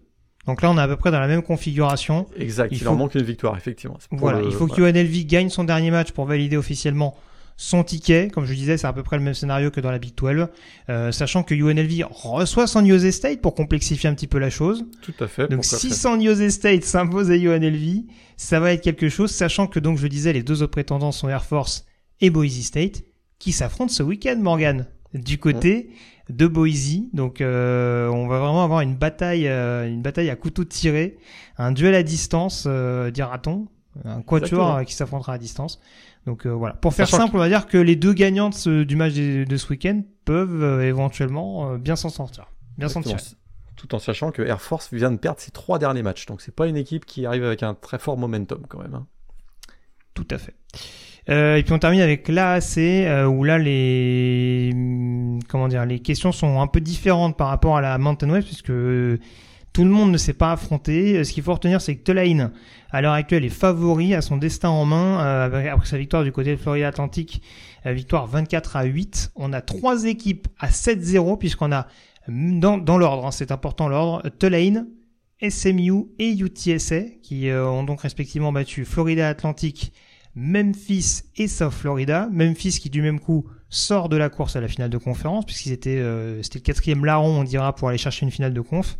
Euh, victoire de SMU chez Memphis euh, 38 à 34 et euh, du coup pour SMU il y a une mission très simple. Les Mustangs ont leur destin en main. En cas de victoire ce week-end euh, face à Navy, il me semble. Navy, ouais. Voilà, SMU est qualifié pour la finale de conférence. À minima, il faut espérer pour les hommes de Red Lashley que UTSA perde contre Tulane. Exactement. Sachant Voilà. qu'il y a, il y a Tulane UTSA cette. euh, Il cette- y a Tulane UTSA où week-end. Tulane pour l'instant a la faveur, donc euh, victoire impérative Mais pour les Roadrunners, mais bon ça voilà. on peut imaginer un scénario quand même assez simple. SMU va, va battre Navy, même, même si c'est pas gagné, mais bon, c'est va battre Navy. Et finalement, l'autre demi l'autre finaliste va se jouer lors de Tulane UTSA. C'est ça. Mais en fait voilà, ce qu'il faut retenir c'est que si UTS, si UTSA perd, on connaît les deux finalistes. Si UTSA gagne, là il y a une victoire impérative pour Pour euh, SMU. Pour, pour SMU, voilà. Pour faire simple.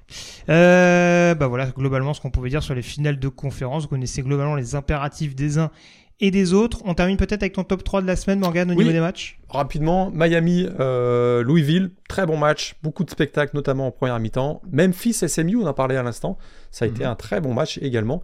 Et puis, euh, si vous l'avez manqué en milieu de semaine dernière, Toledo Bowling Green avec un scénario euh, ultra euh, passionnant. Donc euh, voilà, s'il y a des matchs que vous avez manqués, euh, je vous conseille ces trois matchs-là. C'est toujours intéressant de voir Bowling Green de toute façon, peu importe le scénario du match. Ton top 5 des prospects de la semaine, est-ce qu'il a, est-ce qu'il, est-ce qu'il a évolué? Il n'a pas, il a pas évolué. euh, donc on a Marvin Harrison Jr. toujours numéro 1. Ah, le futur Espan Trophy. J'en suis ravi. Euh, ouh, ça c'est pas sûr, sûr, sûr. Mais ok. Euh, Caleb Williams, numéro 2, quarterback donc de USC. Euh, Drake May, quarterback de North Carolina. Il finit pas la saison en force, hein, on va dire Drake May, mais Ah bah les, quoi- les deux quarterbacks favoris globalement. et euh, tout, à fait raison. Et hum. ça- Est-ce que ça peut redistribuer les cartes d'ailleurs? Mais ça, c'est, euh, on, on- on sait que le, le- le processus draft est, est un processus particulier, mais je pense qu'à un moment donné, Caleb Williams, notamment dans les, au Pro Day et au Combine, on va voir la dimension athlétique du joueur qui va faire que ça va le projeter au numéro 1, j'en suis convaincu. Ouais, Bref, d'accord. Bref, euh, Layatou Latou, toujours numéro 4. Euh, super match d'ailleurs ce week-end. hein. Il a saqué deux fois, je pense, euh, Caleb Williams, euh, si je me trompe me pas, lors de ce match. Donc le pass rusher de UCLA. Et écoute, j'ai changé mon numéro 5 et je mets Dallas Turner d'Alabama. Alors pas qu'il ait forcément fait un match extraordinaire contre l'énorme Chattanooga, mais euh, je trouve qu'on n'a pas beaucoup parlé de lui cette année, Dallas Turner. Peut-être même pour les uniquement pour les mauvaises raisons, euh, quand il blessait des quarterbacks adverses.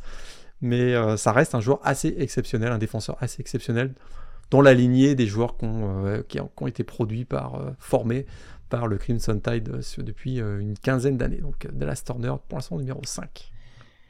Alors, je suis un peu embêté, mais je vais me lancer quand même. Numéro 1, j'ai Marvin Harrison Jr., donc le futur S-Man Trophy. Je persiste. hein. C'est pas la peine de regarder la bâton rouge. Euh, pour moi, le S-Man Trophy joue à Columbus. Euh, numéro 2. en numéro 2, euh... Layatou Latou. Edge rusher de Mhm. UCLA. Euh, mon numéro 3 est Brock Bowers, Titan de Georgia. Je mets Olu Fashanu, tackle de Penn State en numéro 4. Et Drake May. et Drake May en numéro 5. Mmh. Je sors Caleb Williams aux portes du top 5, mais alors franchement, Tu sais que ça n'arrivera pas. Tu sais que ça Ça se joue à un poil de fesse entre Drake May et Caleb Williams. hein. Pardonnez-moi d'être trivial. mais, euh, c'est- à peu près l'écart qu'il y a entre les deux hommes à l'heure actuelle. hein, Parce que c'est c'est assez compliqué. Sachant qu'en plus, les deux styles de, les deux styles sont très très différents. Donc après, forcément, c'est en fonction des préférences des uns et des autres. C'est vraiment ce qui me fait pencher la balance pour Drake May, mais, mais bon, sans plus. Ton joueur de la semaine, Morgan. Euh, un joueur dont on n'a pas parlé, j'en suis euh, convaincu qu'on a même peu, dont on a même peu parlé, je pense, dans les euh, différents podcasts qu'on a pu voir cette année. Nathaniel Watson, le linebacker de Ah. Très occupé ce week-end. Et ben voilà, j'ai surtout voulu marquer sa, écoute, son match, sa production exceptionnelle dans ce match face à Southern Miss, donc une sorte de rivalry game du Mississippi. 21 plaquages, un sac, un fumble forcé pour euh, voilà un joueur de cinquième année, si je ne me trompe pas, senior de cinquième année, et qui produit. hein. Euh, véritable tackle machine, comme on dit. Euh, pas un match à moins de 7 plaquages cette saison, et qui, voilà, très régulièrement, produit énormément dans la défense. Alors, il a d'ailleurs été nommé demi-finaliste pour le Butkus Award, donc c'est tout à fait remarquable. hein. C'est le quatrième joueur de Mississippi State dans toute l'histoire du programme à avoir été nommé donc, parmi les demi-finalistes du Butkus Award. Je crois que le dernier c'était euh, Benardrick McKinney en 2014, donc ça commence à remonter. Euh, Belle référence, hein, quand même. Tout à fait. Et euh, bah, je le vois un peu comme un linebacker à l'ancienne, par contre. Je ne sais pas si ça va beaucoup l'aider en NFL. Euh, je, je trouve qu'il est surtout efficace comme run stopper. Il l'a d'ailleurs encore montré ce week-end. Euh, Frank Gore a encore mal, euh, encore un petit peu mal aux côtes, on va dire. Un vrai run stopper, un gros frappeur. Un vrai instinct pour lire et anticiper les déplacements donc, euh, dans le backfield adverse, notamment des running backs. C'est plus difficile sur les coverage, on va dire très franchement. Tu nous le vends comme un special teamer, là. hein. C'est ce que j'allais dire. Écoute, j'ai littéralement cette phrase notée dans mes notes, euh, pas vraiment utile sur les extérieurs, ce qui fait que je le vois, j'ai peur qu'il se développe comme un joueur d'équipe spéciale, mais sa performance ce week-end et l'ensemble de sa carrière sont quand même à noter. Hmm. Je, je le vois plus, comme tu l'as dit, je reprends ton terme, comme un spécial teamer, même si, écoute, euh, c'est un joueur tout à fait appréciable et il manquera beaucoup aux Bulldogs probablement la saison prochaine. Tout à fait. Oh, c'est un beau sixième tour. C'est un beau sixième tour. Moi, écoute, j'avais j'ai mis, mis- j'avais mis entre 5 et 7 parce que je me mouille pas Ouais. beaucoup, mais, mais Bah voilà, entre je 5 pense et qu'on est 7, bien. il paraît que c'est 6. hein, donc euh, voilà. Il paraît que c'est ça. Euh, bah écoute, c'est bien que tu pris un défenseur, j'ai pris un attaquant euh, qui malheureusement a perdu, mais ça me paraît important de mettre ses prestations en avant. Xavier Restrepo, receveur Ah, de oui. Miami, euh, voilà, dans une période où, où les, les petits speedsters, on va dire, en NFL, ont, ont quand même, euh, ont quand So- même voix au chapitre. Sosie de Berrios, hein, qui est un ancien joueur. Ce- de... Sosie, fait, en tout cas, qui a une grosse ressemblance. En tout cas. Exactement, mais voilà, qui est, qui est un joueur, je trouve, euh, très intelligent dans, dans ses déplacements, une grosse vivacité également. Euh, joueur qui a été un des plus réguliers dans une attaque de Miami, qui a vraiment pas été euh, fantastique cette année, c'est le moins qu'on puisse dire. Hein, euh, si on prend les George ou les Young, par exemple, sur le poste de receveur d'une semaine à l'autre, c'était très variant. Euh, J'ai quand même dans l'idée que Restrepo peut apporter euh, un peu plus. Alors ce sera jamais, à mon sens, forcément un receveur numéro 1, voire numéro 2. De toute façon, il y a écrit vraiment euh, slot receiver sur son front en, en sortie de en sortie d'université. Euh, mais tu vois, on parlait de Watson en sixième tour. Euh, J'ai pas de mal à me dire qu'une équipe peut loucher sur lui aux alentours du quatrième. Je pense Ouais. qu'il y a une marge de progression qui reste assez intéressante parce que c'est un joueur mine de rien qui s'est développé sur euh, sur le tard, n'exagérons rien, mais qui en tout cas a pris une dimension supplémentaire euh, sur les dernières années. Et je pense qu'il y a quand même un plafond qui peut être euh, qui peut qui peut continuer d'être euh, d'être repoussé, dira-t-on. Donc euh, donc c'est pour ça que je suis parti sur le joueur de Miami, même si malheureusement à l'issue de cette semaine-là il y a une défaite, mais qui à mon sens n'est pas forcément à euh, comment dire, qui est pas forcément lié à la prestation de l'attaque. Exact. Euh, bah écoute, on a fait le tour. On peut ouvrir Ah désormais ce chapitre FCS qui nous intéresse avec notamment le grand bracket euh, qu'on va vous développer dans, dans quelques secondes. Juste avant ça, peut-être Morgan, un- une petite remise en contexte un petit peu sur, Oui, sur la oui. 1AA et la FCS pour ceux qui ne connaissent pas.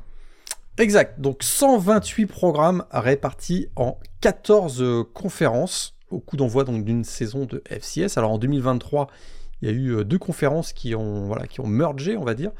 Euh, donc on avait 15 conférences en 2022, on en a 14 en, du- en 2023. Donc les meilleures conférences, on va le dire tout de suite, hein, Oui, on va en parler dans quelques La secondes peut-être. Voilà, la Missouri Valley, la Big Sky, hein, c'est un petit peu euh, la SEC et la Big Ten de, de, la, de la FCS, sans oublier la CAA, qui est une conférence qui produit souvent des équipes qui, euh, qui, voilà, qui produisent d'ailleurs beaucoup, qui développent beaucoup de joueurs pour la NFL, mais qui viennent jouer les troubles faits généralement. Alors, dans une saison d'FCS, on a 11 matchs, hein, saison de 11 matchs, il n'y a pas de conférence, euh, pas de finale de conférence. Euh, ce qui fait qu'on peut avoir beaucoup de co-champions à la fin de la saison. Et c'est le cas encore d'ailleurs cette année, on a quelques co-champions notamment dans la CA. Et, euh, et voilà, alors les playoffs, 24 équipes, bah, c'est assez simple, hein. les champions des 10 conférences, Mhm. c'est simple, automatique, automatique euh, qualification automatique, je veux dire. Sachant que je me permets juste une petite parenthèse, il y a des conférences très Voilà. à part. Je pense à la SWAC et la Ivy League par exemple. Exactement, qui, euh, qui elles, donc, n'ont leur champion. euh, alors, l'Ivy League ne participe pas aux playoffs.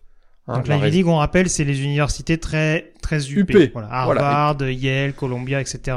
Pas de La. SWAC, c'est plus les universités euh, historiquement afro-américaines. Exactement. Euh, Alors, l'Ivy League, euh, pas de playoff parce que, bah non, faut pas déconner, hein, il y, a les- il y a les examens qui, ça- qui, Hmm. qui arrivent, hein, il n'est pas question de rater le mois, le mois de décembre.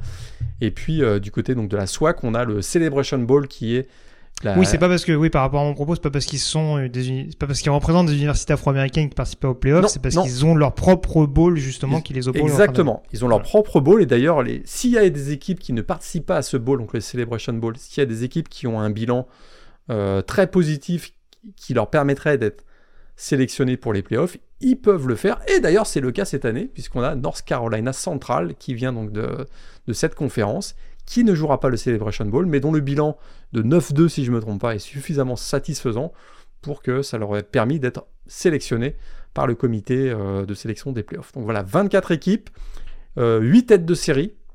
Mhm. Les têtes de série sont exemptées du premier tour.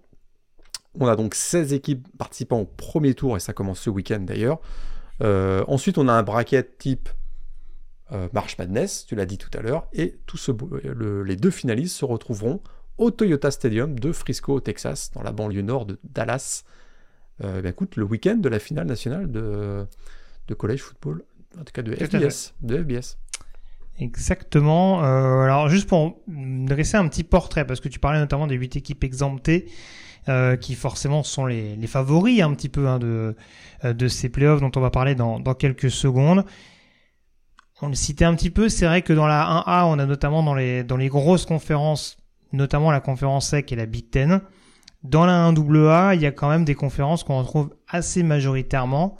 Oui. Et c'est vrai que ce duel entre la Missouri Valley et la Big Sky, c'est peut-être un petit peu ce qui va encore nous animer parce que si on prend la logique, dans la Missouri Valley, on a le numéro 1 South Dakota State, champion en titre, le numéro 3 South Dakota également, et du côté de la Big Sky, on a le numéro 2 Montana, le numéro 4 Idaho, et même le numéro 6 Montana State.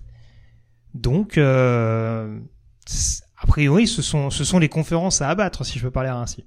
il y a deux conférences majeures a priori. Euh, la Missouri Valley, la Big Sky, beaucoup de représentants, South Dakota State, euh, South Dakota tu l'as dit, on peut même aller plus loin, hein. il y a des- North Dakota State a été repêché dans ses, dans ses, dans, playoffs. Du côté de, la Big Sky, on a donc, tu as parlé de Montana, il y a Montana State, mais il y a aussi d'autres équipes qui ont été sélectionnées. Bon, il y a, on, retrouve également Sacramento, euh, Sacramento State qui a été repêché. euh, donc euh, effectivement, voilà, il va y avoir un duel a priori entre ces deux conférences. Est-ce que ce duel sera arbitré par une équipe de la CA, la Colonial Athletic Conference Peut-être, parce que euh, il y a aussi du beau monde qui sort de cette conférence. Il y a Albany faudra, dont il faudra se méfier. Villanova, hein, Villanova, c'est pas uniquement une, fac de, basket. Euh, certes, ils ont manqué les playoffs Villanova en 2022, mais attention, co-champion cette année avec Albany, avec une attaque notamment assez équilibrée. Donc, euh, écoute, il y, a- pas mal de force en présence euh, dans ces trois conférences, avec un favori quand même identifié indiscutablement, c'est la tête de série numéro 1. Euh, les Jack Rabbits de South Dakota State qui ont terminé la saison avec un bilan invaincu, donc 11-0, 8-0 en Missouri Valley. Alors ils sont de retour plus forts que jamais, si je m'attarde vraiment 30 secondes sur cette équipe, plus, Mhm. fort que, plus fort que jamais, malgré le départ à la retraite hein, de leur head coach de légende, John Stiegelmeier l'année dernière, après le titre, le premier titre de l'histoire du programme d'ailleurs.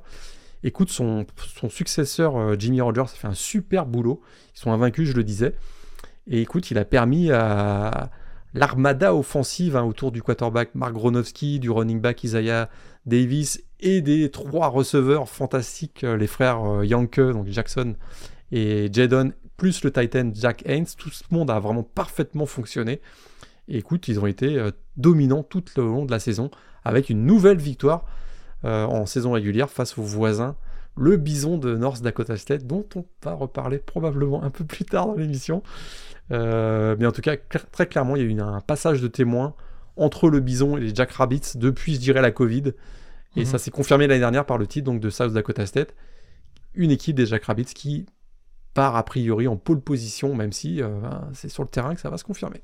Tout à fait. Je disais, numéro 1, et en effet, on aura hâte de suivre toutes ces équipes euh, de la mission Valley, de la Biscay et de la CA. Tu parlais de la CA à raison, hein, puisqu'on parlait de James Madison tout à l'heure. James Madison, ancien pensionnaire de la CA, euh, quand il était en double A. Hein, donc ça montre bien le niveau qu'il y a, vu ce qu'on voit des Dukes, notamment depuis leur intégration de la première division universitaire. Ce qui va nous intéresser aussi tout particulièrement, euh, Morgan, euh, c'est ce programme euh, issu de la Southern Conference, à savoir les Furman Paladins, où évolue notamment le, le, kicker Axel Lebro. Alors c'est vrai que euh, c'est pas que depuis cette année euh, qu'Axel y évolue, mais c'est vrai que cette année on a vu Furman euh, vraiment euh, en grande forme, classé d'ailleurs numéro 7, donc exempté de premier tour, ce qui n'est pas forcément une mauvaise chose dans l'optique euh, des playoffs. Qu'est-ce qu'on doit retenir notamment de cette équipe de Furman et de la, et de la saison d'Axel Lebro Oh, j'espère que je dis pas de bêtises, mais c'est le deuxième titre de conférence euh, de la Southern consécutif pour les Paladins du euh, head coach Clay Hendricks. Euh, ils ont été invaincus d'ailleurs en FCS tout au long de la saison, jusqu'à cette défaite surprise du week-end dernier face au Terrier de, de Wofford. alors malgré cette défaite face à Wofford, très clairement, c'est une équipe qui a surpris cette année. ils ont été classés même numéro 2 jusqu'à numéro 2 donc du, classement du top 25 FCS jusqu'à la semaine dernière. On a fait euh, mal cette défaite à Wofford parce que Wofford euh, c'était un bilan de, de 1-9 avant le match. Hein. Tout à fait. C'était ils ont ils ont reposé un certain nombre de joueurs en pensant probablement qu'ils étaient quand même supérieurs, mais c'est un, rivalry game hein, de ce match face à face à Wofford et ils l'ont perdu. Malgré tout, je pense qu'ils arrivent quand même avec le plein de confiance. Euh, ils ont la tête de série numéro 7 si je me trompe pas. Mhm.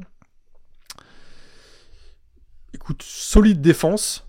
Euh, du côté des Paladins, notamment euh, un duo de cornerback que je vous invite à, surveiller, euh, Hugh Ryan et Travis Blackshire. On a une attaque assez équilibrée avec un quarterback, très expérimenté, un Tyler Huff.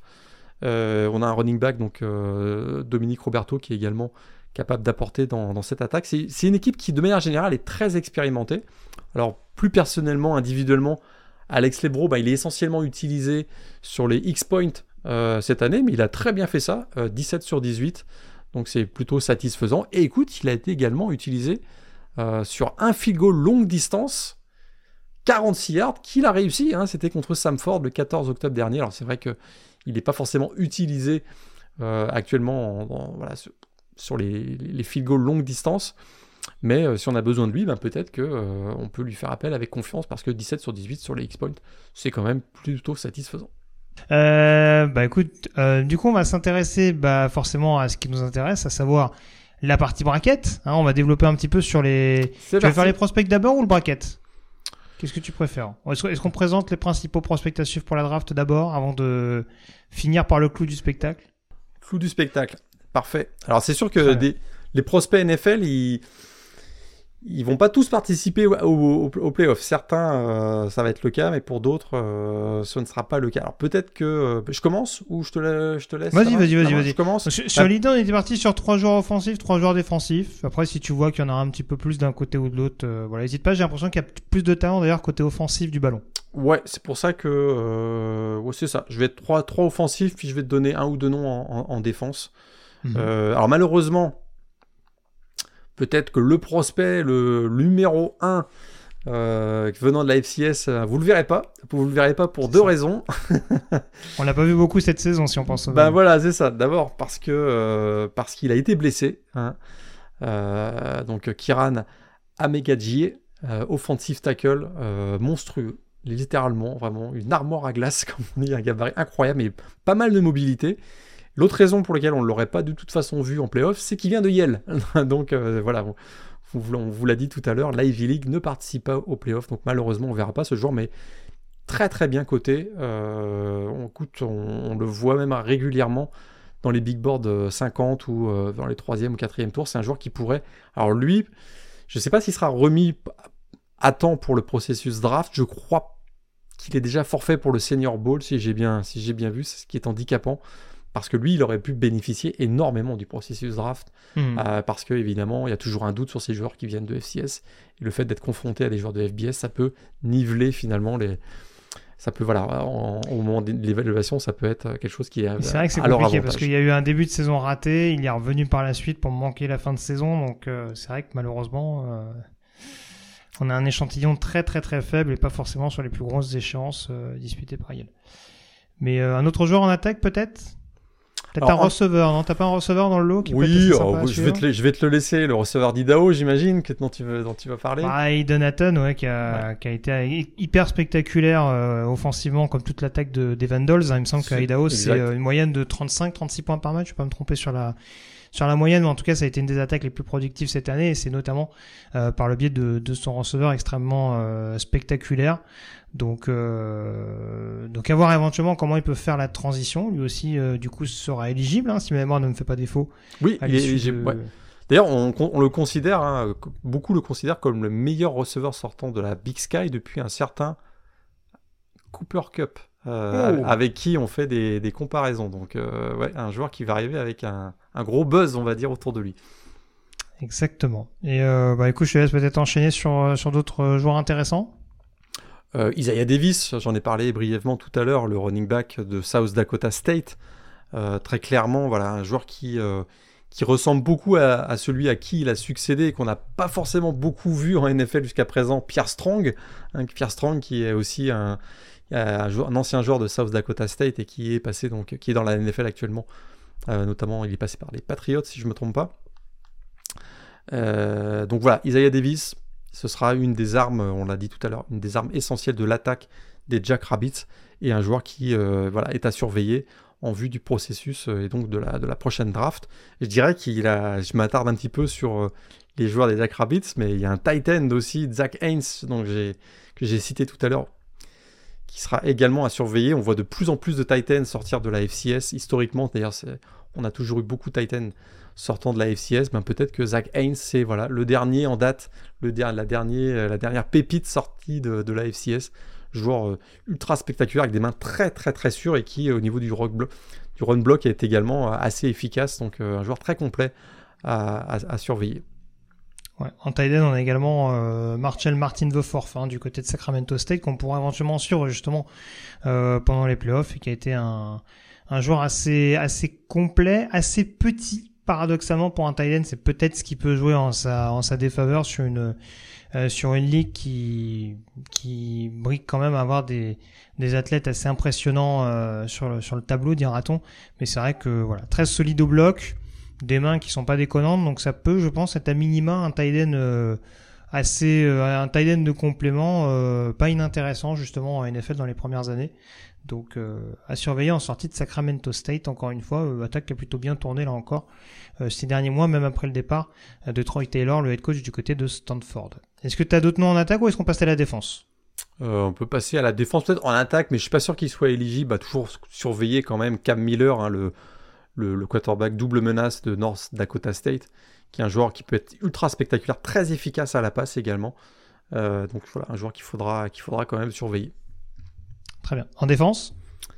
Là aussi, en défense, peut-être que le meilleur, le meilleur euh, prospect euh, défensif de la FCS, c'est un joueur qu'on ne verra probablement pas, même s'il y a d'autres noms qu'on va pouvoir citer. Mais c'est vrai que Thor Griffith, le defensive tackle d'Harvard, a très régulièrement fait parler de lui. Malheureusement, ben, on vous l'a dit, Harvard, hein, Ivy League, pas de playoff, on vous a déjà expliqué ça tout à l'heure. Un joueur qui, euh, qui, peut être vraiment intéressant. Après, il y a peut-être d'autres joueurs qu'on peut citer ou que je, que je, vais te laisser citer, mais on peut penser notamment au linebacker de Montana, Riley Wilson, qui a, qui a eu quelques bonnes saisons euh, avec les Grizzlies notamment. Ben, j'ai l'impression que c'est quand même une classe qui est pas inintéressante euh, peut-être en tight end, euh, en, en defensive end pardon, à la sortie de d'université au niveau des pass rushers. On sait qu'il y a un David Walker par exemple qui a été assez productif ces derniers mois du côté de Central Arkansas. Donc il peut éventuellement faire une transition assez intéressante chez, chez les pros. Il y a un profil également assez intrigant, c'est celui de John Pius, le defensive end linebacker de William and Mary, euh, qui a été assez performant malgré la, la, saison un petit peu en demi-teinte de la part du, du Tribe. Donc euh, voilà, je pense que c'est plus dans ce domaine-là euh, que ça peut ça peut être intéressant, plus dans le front seven. Euh, tu citais quelques cornerbacks qui étaient pas qui étaient pas inintéressants non plus. Mais c'est vrai que généralement, c'est vrai que les cornerbacks étaient. On, on, a souvent des cornerbacks à ses côtés qui sortent de FCS et qui sont révélés au Senior Bowl. À première vue, pour l'instant, on n'a pas forcément euh, qui semble dégager un profil athlétique hyper impressionnant. Peut-être que le processus draft nous, nous prouvera le contraire, mais pour l'instant, on a l'impression qu'on a quand même surtout des, des, joueurs assez véloces sur les premiers rideaux euh, défensivement parlant. Donc, euh, c'est plus là-dessus que ce sera sans doute à surveiller. On passe au clou du spectacle, monsieur Allez, Lagré. Le bracket. Le bracket. Alors, je vais juste le rappeler très rapidement. Hein avec donc, on l'a dit, les équipes exemptées. Donc on a numéro 1 South Dakota State, numéro 2 euh, Montana, numéro 3 South Dakota, numéro 4 Idaho, numéro 5 Albany, numéro 6 Montana State, numéro 7 Furman et numéro 8 Villanova. Euh, pour la précision, donc ce week-end, alors attends, je vais essayer de prendre les matchs dans l'ordre, hein. Alors attends, du coup, j'ai juste te rappeler les affiches du week-end. On va commencer comme ça, ça va être plus simple. Et après, on donnera directement notre tableau, peut-être à partir. Tu veux commencer à partir des quarts ou des Ouais, des quarts, ouais, c'est mieux.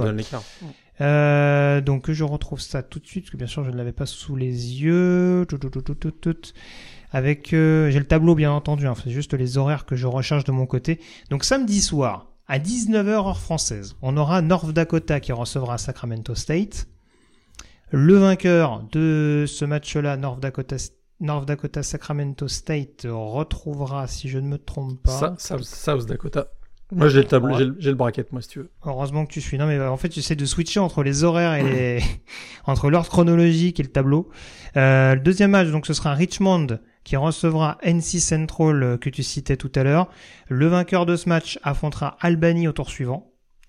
Euh, on aura en troisième rencontre euh, Delaware qui recevra Lafayette, ce sera à 20h également heure française, avec euh, pour objectif d'affronter Montana au tour d'après. On aura Mercer qui recevra Gardner Webb, ça ce sera à 21h heure française, donc samedi, le vainqueur aura le terrible privilège d'affronter South Dakota State au tour suivant.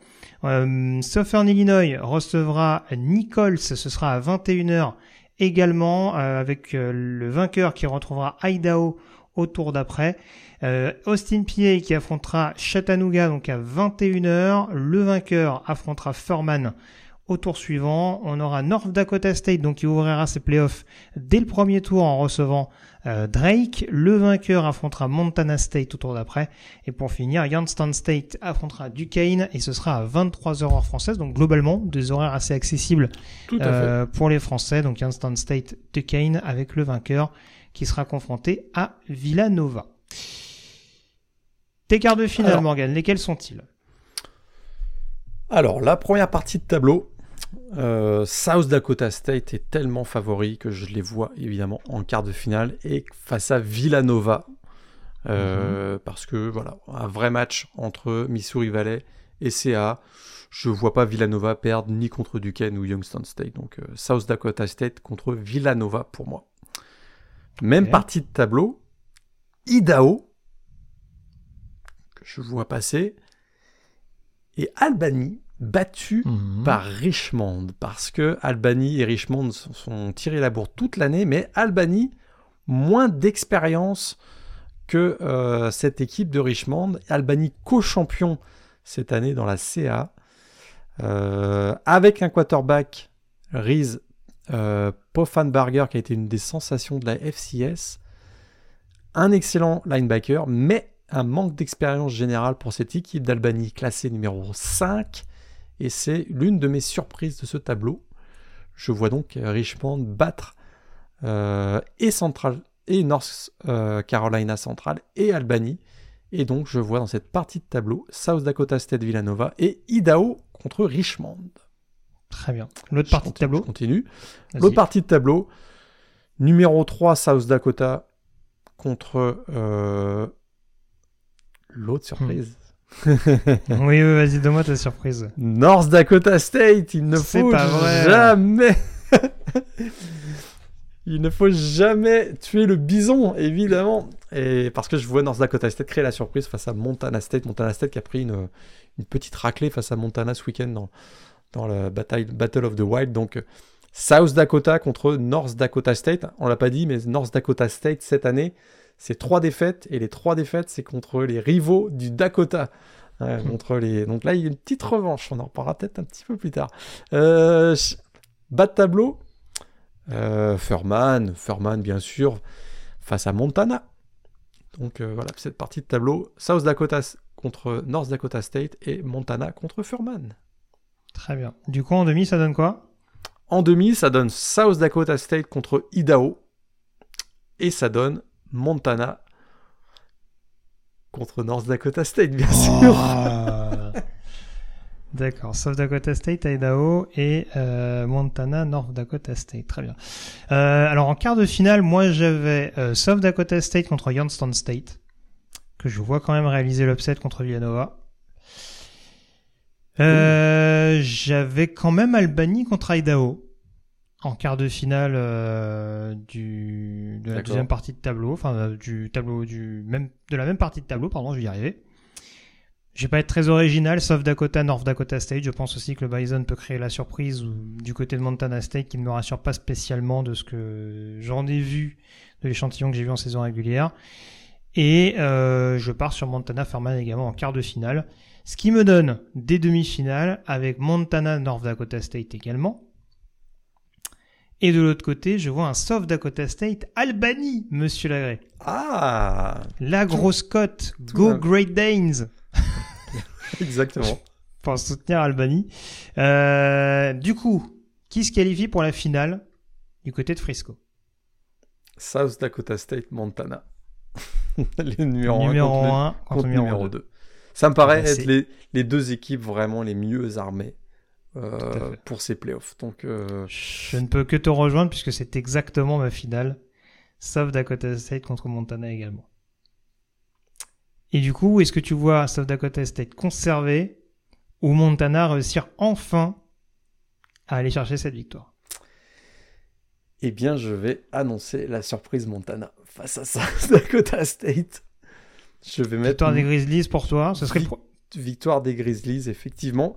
Une équipe euh, des Grizzlies, on n'en a pas trop trop parlé, mais qui a eu une saison en deux temps. Euh, un début de saison très difficile, mais là ils viennent d'enchaîner 7 victoires d'affilée euh, dans la Big Sky, c'est pas rien. Premier d'ailleurs de conférence Big Sky depuis 2009. Et il semble qu'ils aient trouvé leur quarterback avec le jeune Clifton McDowell. Ils ont un excellent duo de running back également. Ils ont un, head coach ultra euh, expérimenté, lui qui est devenu le, head coach le plus prolifique dans l'histoire de la Big Sky head coach très expérimenté contre head coach moins expérimenté. On a parlé tout à l'heure de Jimmy Rogers qui a, qui, a, succédé à la légende John Stiegelmeier. Mais peut-être que l'expérience va, va jouer en faveur de Montana sur ce match. South Dakota State, super équipe, hein, mais je vois Montana créer peut-être la surprise cette année. Tout à fait. Je me suis rectifié parce que j'allais dire une bêtise. Montana, c'est déjà deux titres FCS dans l'histoire. 1995 et oui, dans les 2001 dans les années 95, ouais. Dans les années 90, je me souviens qu'ils avaient gagné. On attend le titre depuis 22 ans du côté des Grizzlies. Euh, je suis pas très original. Je vois un deuxième titre de suite pour South Dakota State euh, qui me paraît plus complet. Montana, euh, comme d'habitude, c'est très solide en défense, très réputé dans ce domaine-là, mais c'est plus offensivement où j'ai un peu peur que la machine puisse finisse en tout cas par s'enrayer face à la force de frappe que tu énumérais tout à l'heure de la part de des Jack Rabbits. Donc euh, voilà. je vois, je vois South Dakota State conserver le titre pour euh, cette, euh, cette première saison et Jimmy Rogers à leur tête. Voilà en tout cas ce qu'on pouvait dire. Globalement, on fait quand même une petite preview sur, sur cette dernière semaine, même si on en a parlé un petit peu tout à l'heure. Morgan, les pronos là également sur, le, sur la 1A, euh, pour avoir ton avis un petit peu là-dessus. J'ai pas donné la fiche de la semaine, mais bon, euh, on va pas être très originaux. Michigan contre Ohio State, The Game, samedi à 18h. Ouais, très clairement, euh, voilà. C'est un quart de finale, euh, c'est un quart de finale grandeur nature, on va dire. Ce quart de finale des playoffs, effectivement, c'est euh, c'est la plus grosse rivalité avec l'Iron Bowl, donc euh, Alabama, Auburn, qui cette année euh, ça va peut-être être très, très déséquilibré.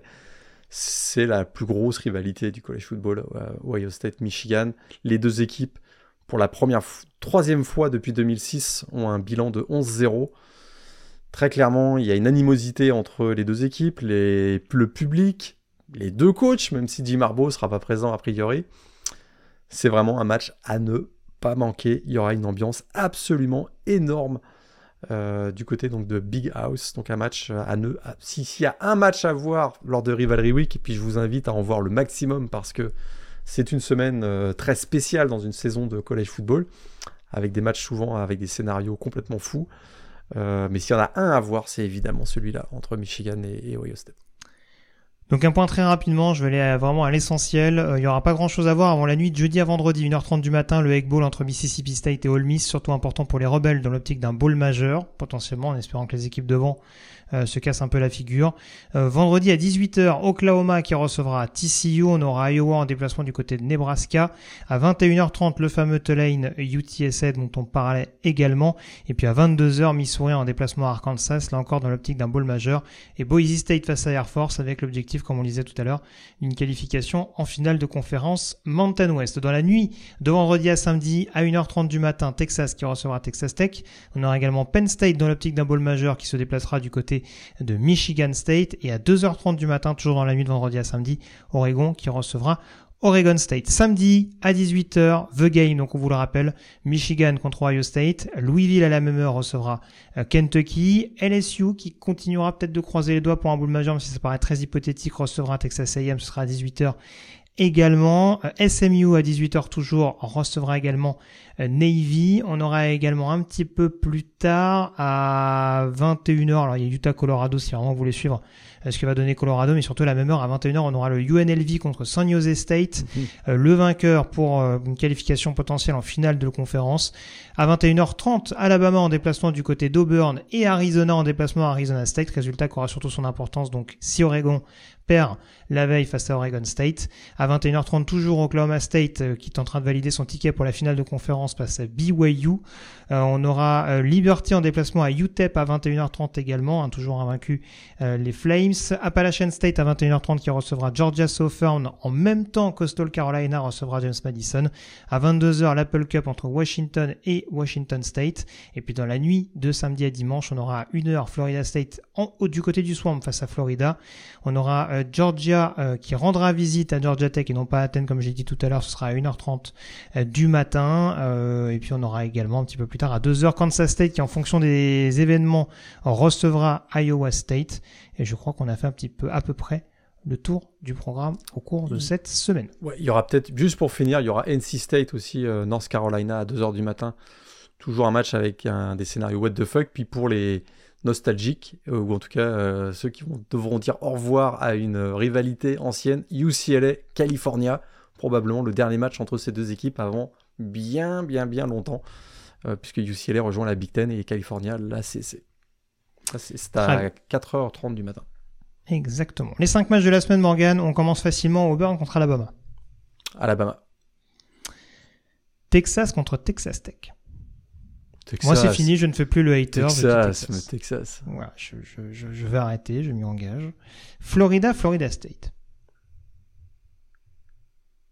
Hmm. Florida State quand même. Florida. Match numéro 4, euh, Oregon, Oregon State. Oregon State. J'y vais avec Oregon. Il joue que les, il joue que les. Il veut nous bouleverser cette saison. Absolument. Oregon de mon côté. Et match numéro 5, The Game, Michigan, Ohio State. Michigan. Michigan également de mon côté. Voilà en tout cas ce qu'on pouvait dire. J'aurais pu mettre Washington, Washington State. Je sais pas si tu mettais une- un upset alerte là-dessus d'ailleurs. Non, non, je pense pas. Je pense pas. Je ne pense pas non plus. Donc voilà, en tout cas, merci beaucoup Morgan d'avoir été en ma compagnie et on se retrouve donc dans quelques jours à peine pour débriefer tout ça. On connaîtra désormais officiellement toutes les finales de conférence. On pourra analyser tout ça en détail avec des previews un peu plus détaillées. Donc merci à tous, on vous souhaite une très bonne semaine et à très vite sur les antennes du podcast Ball. Salut à tous. Salut à tous.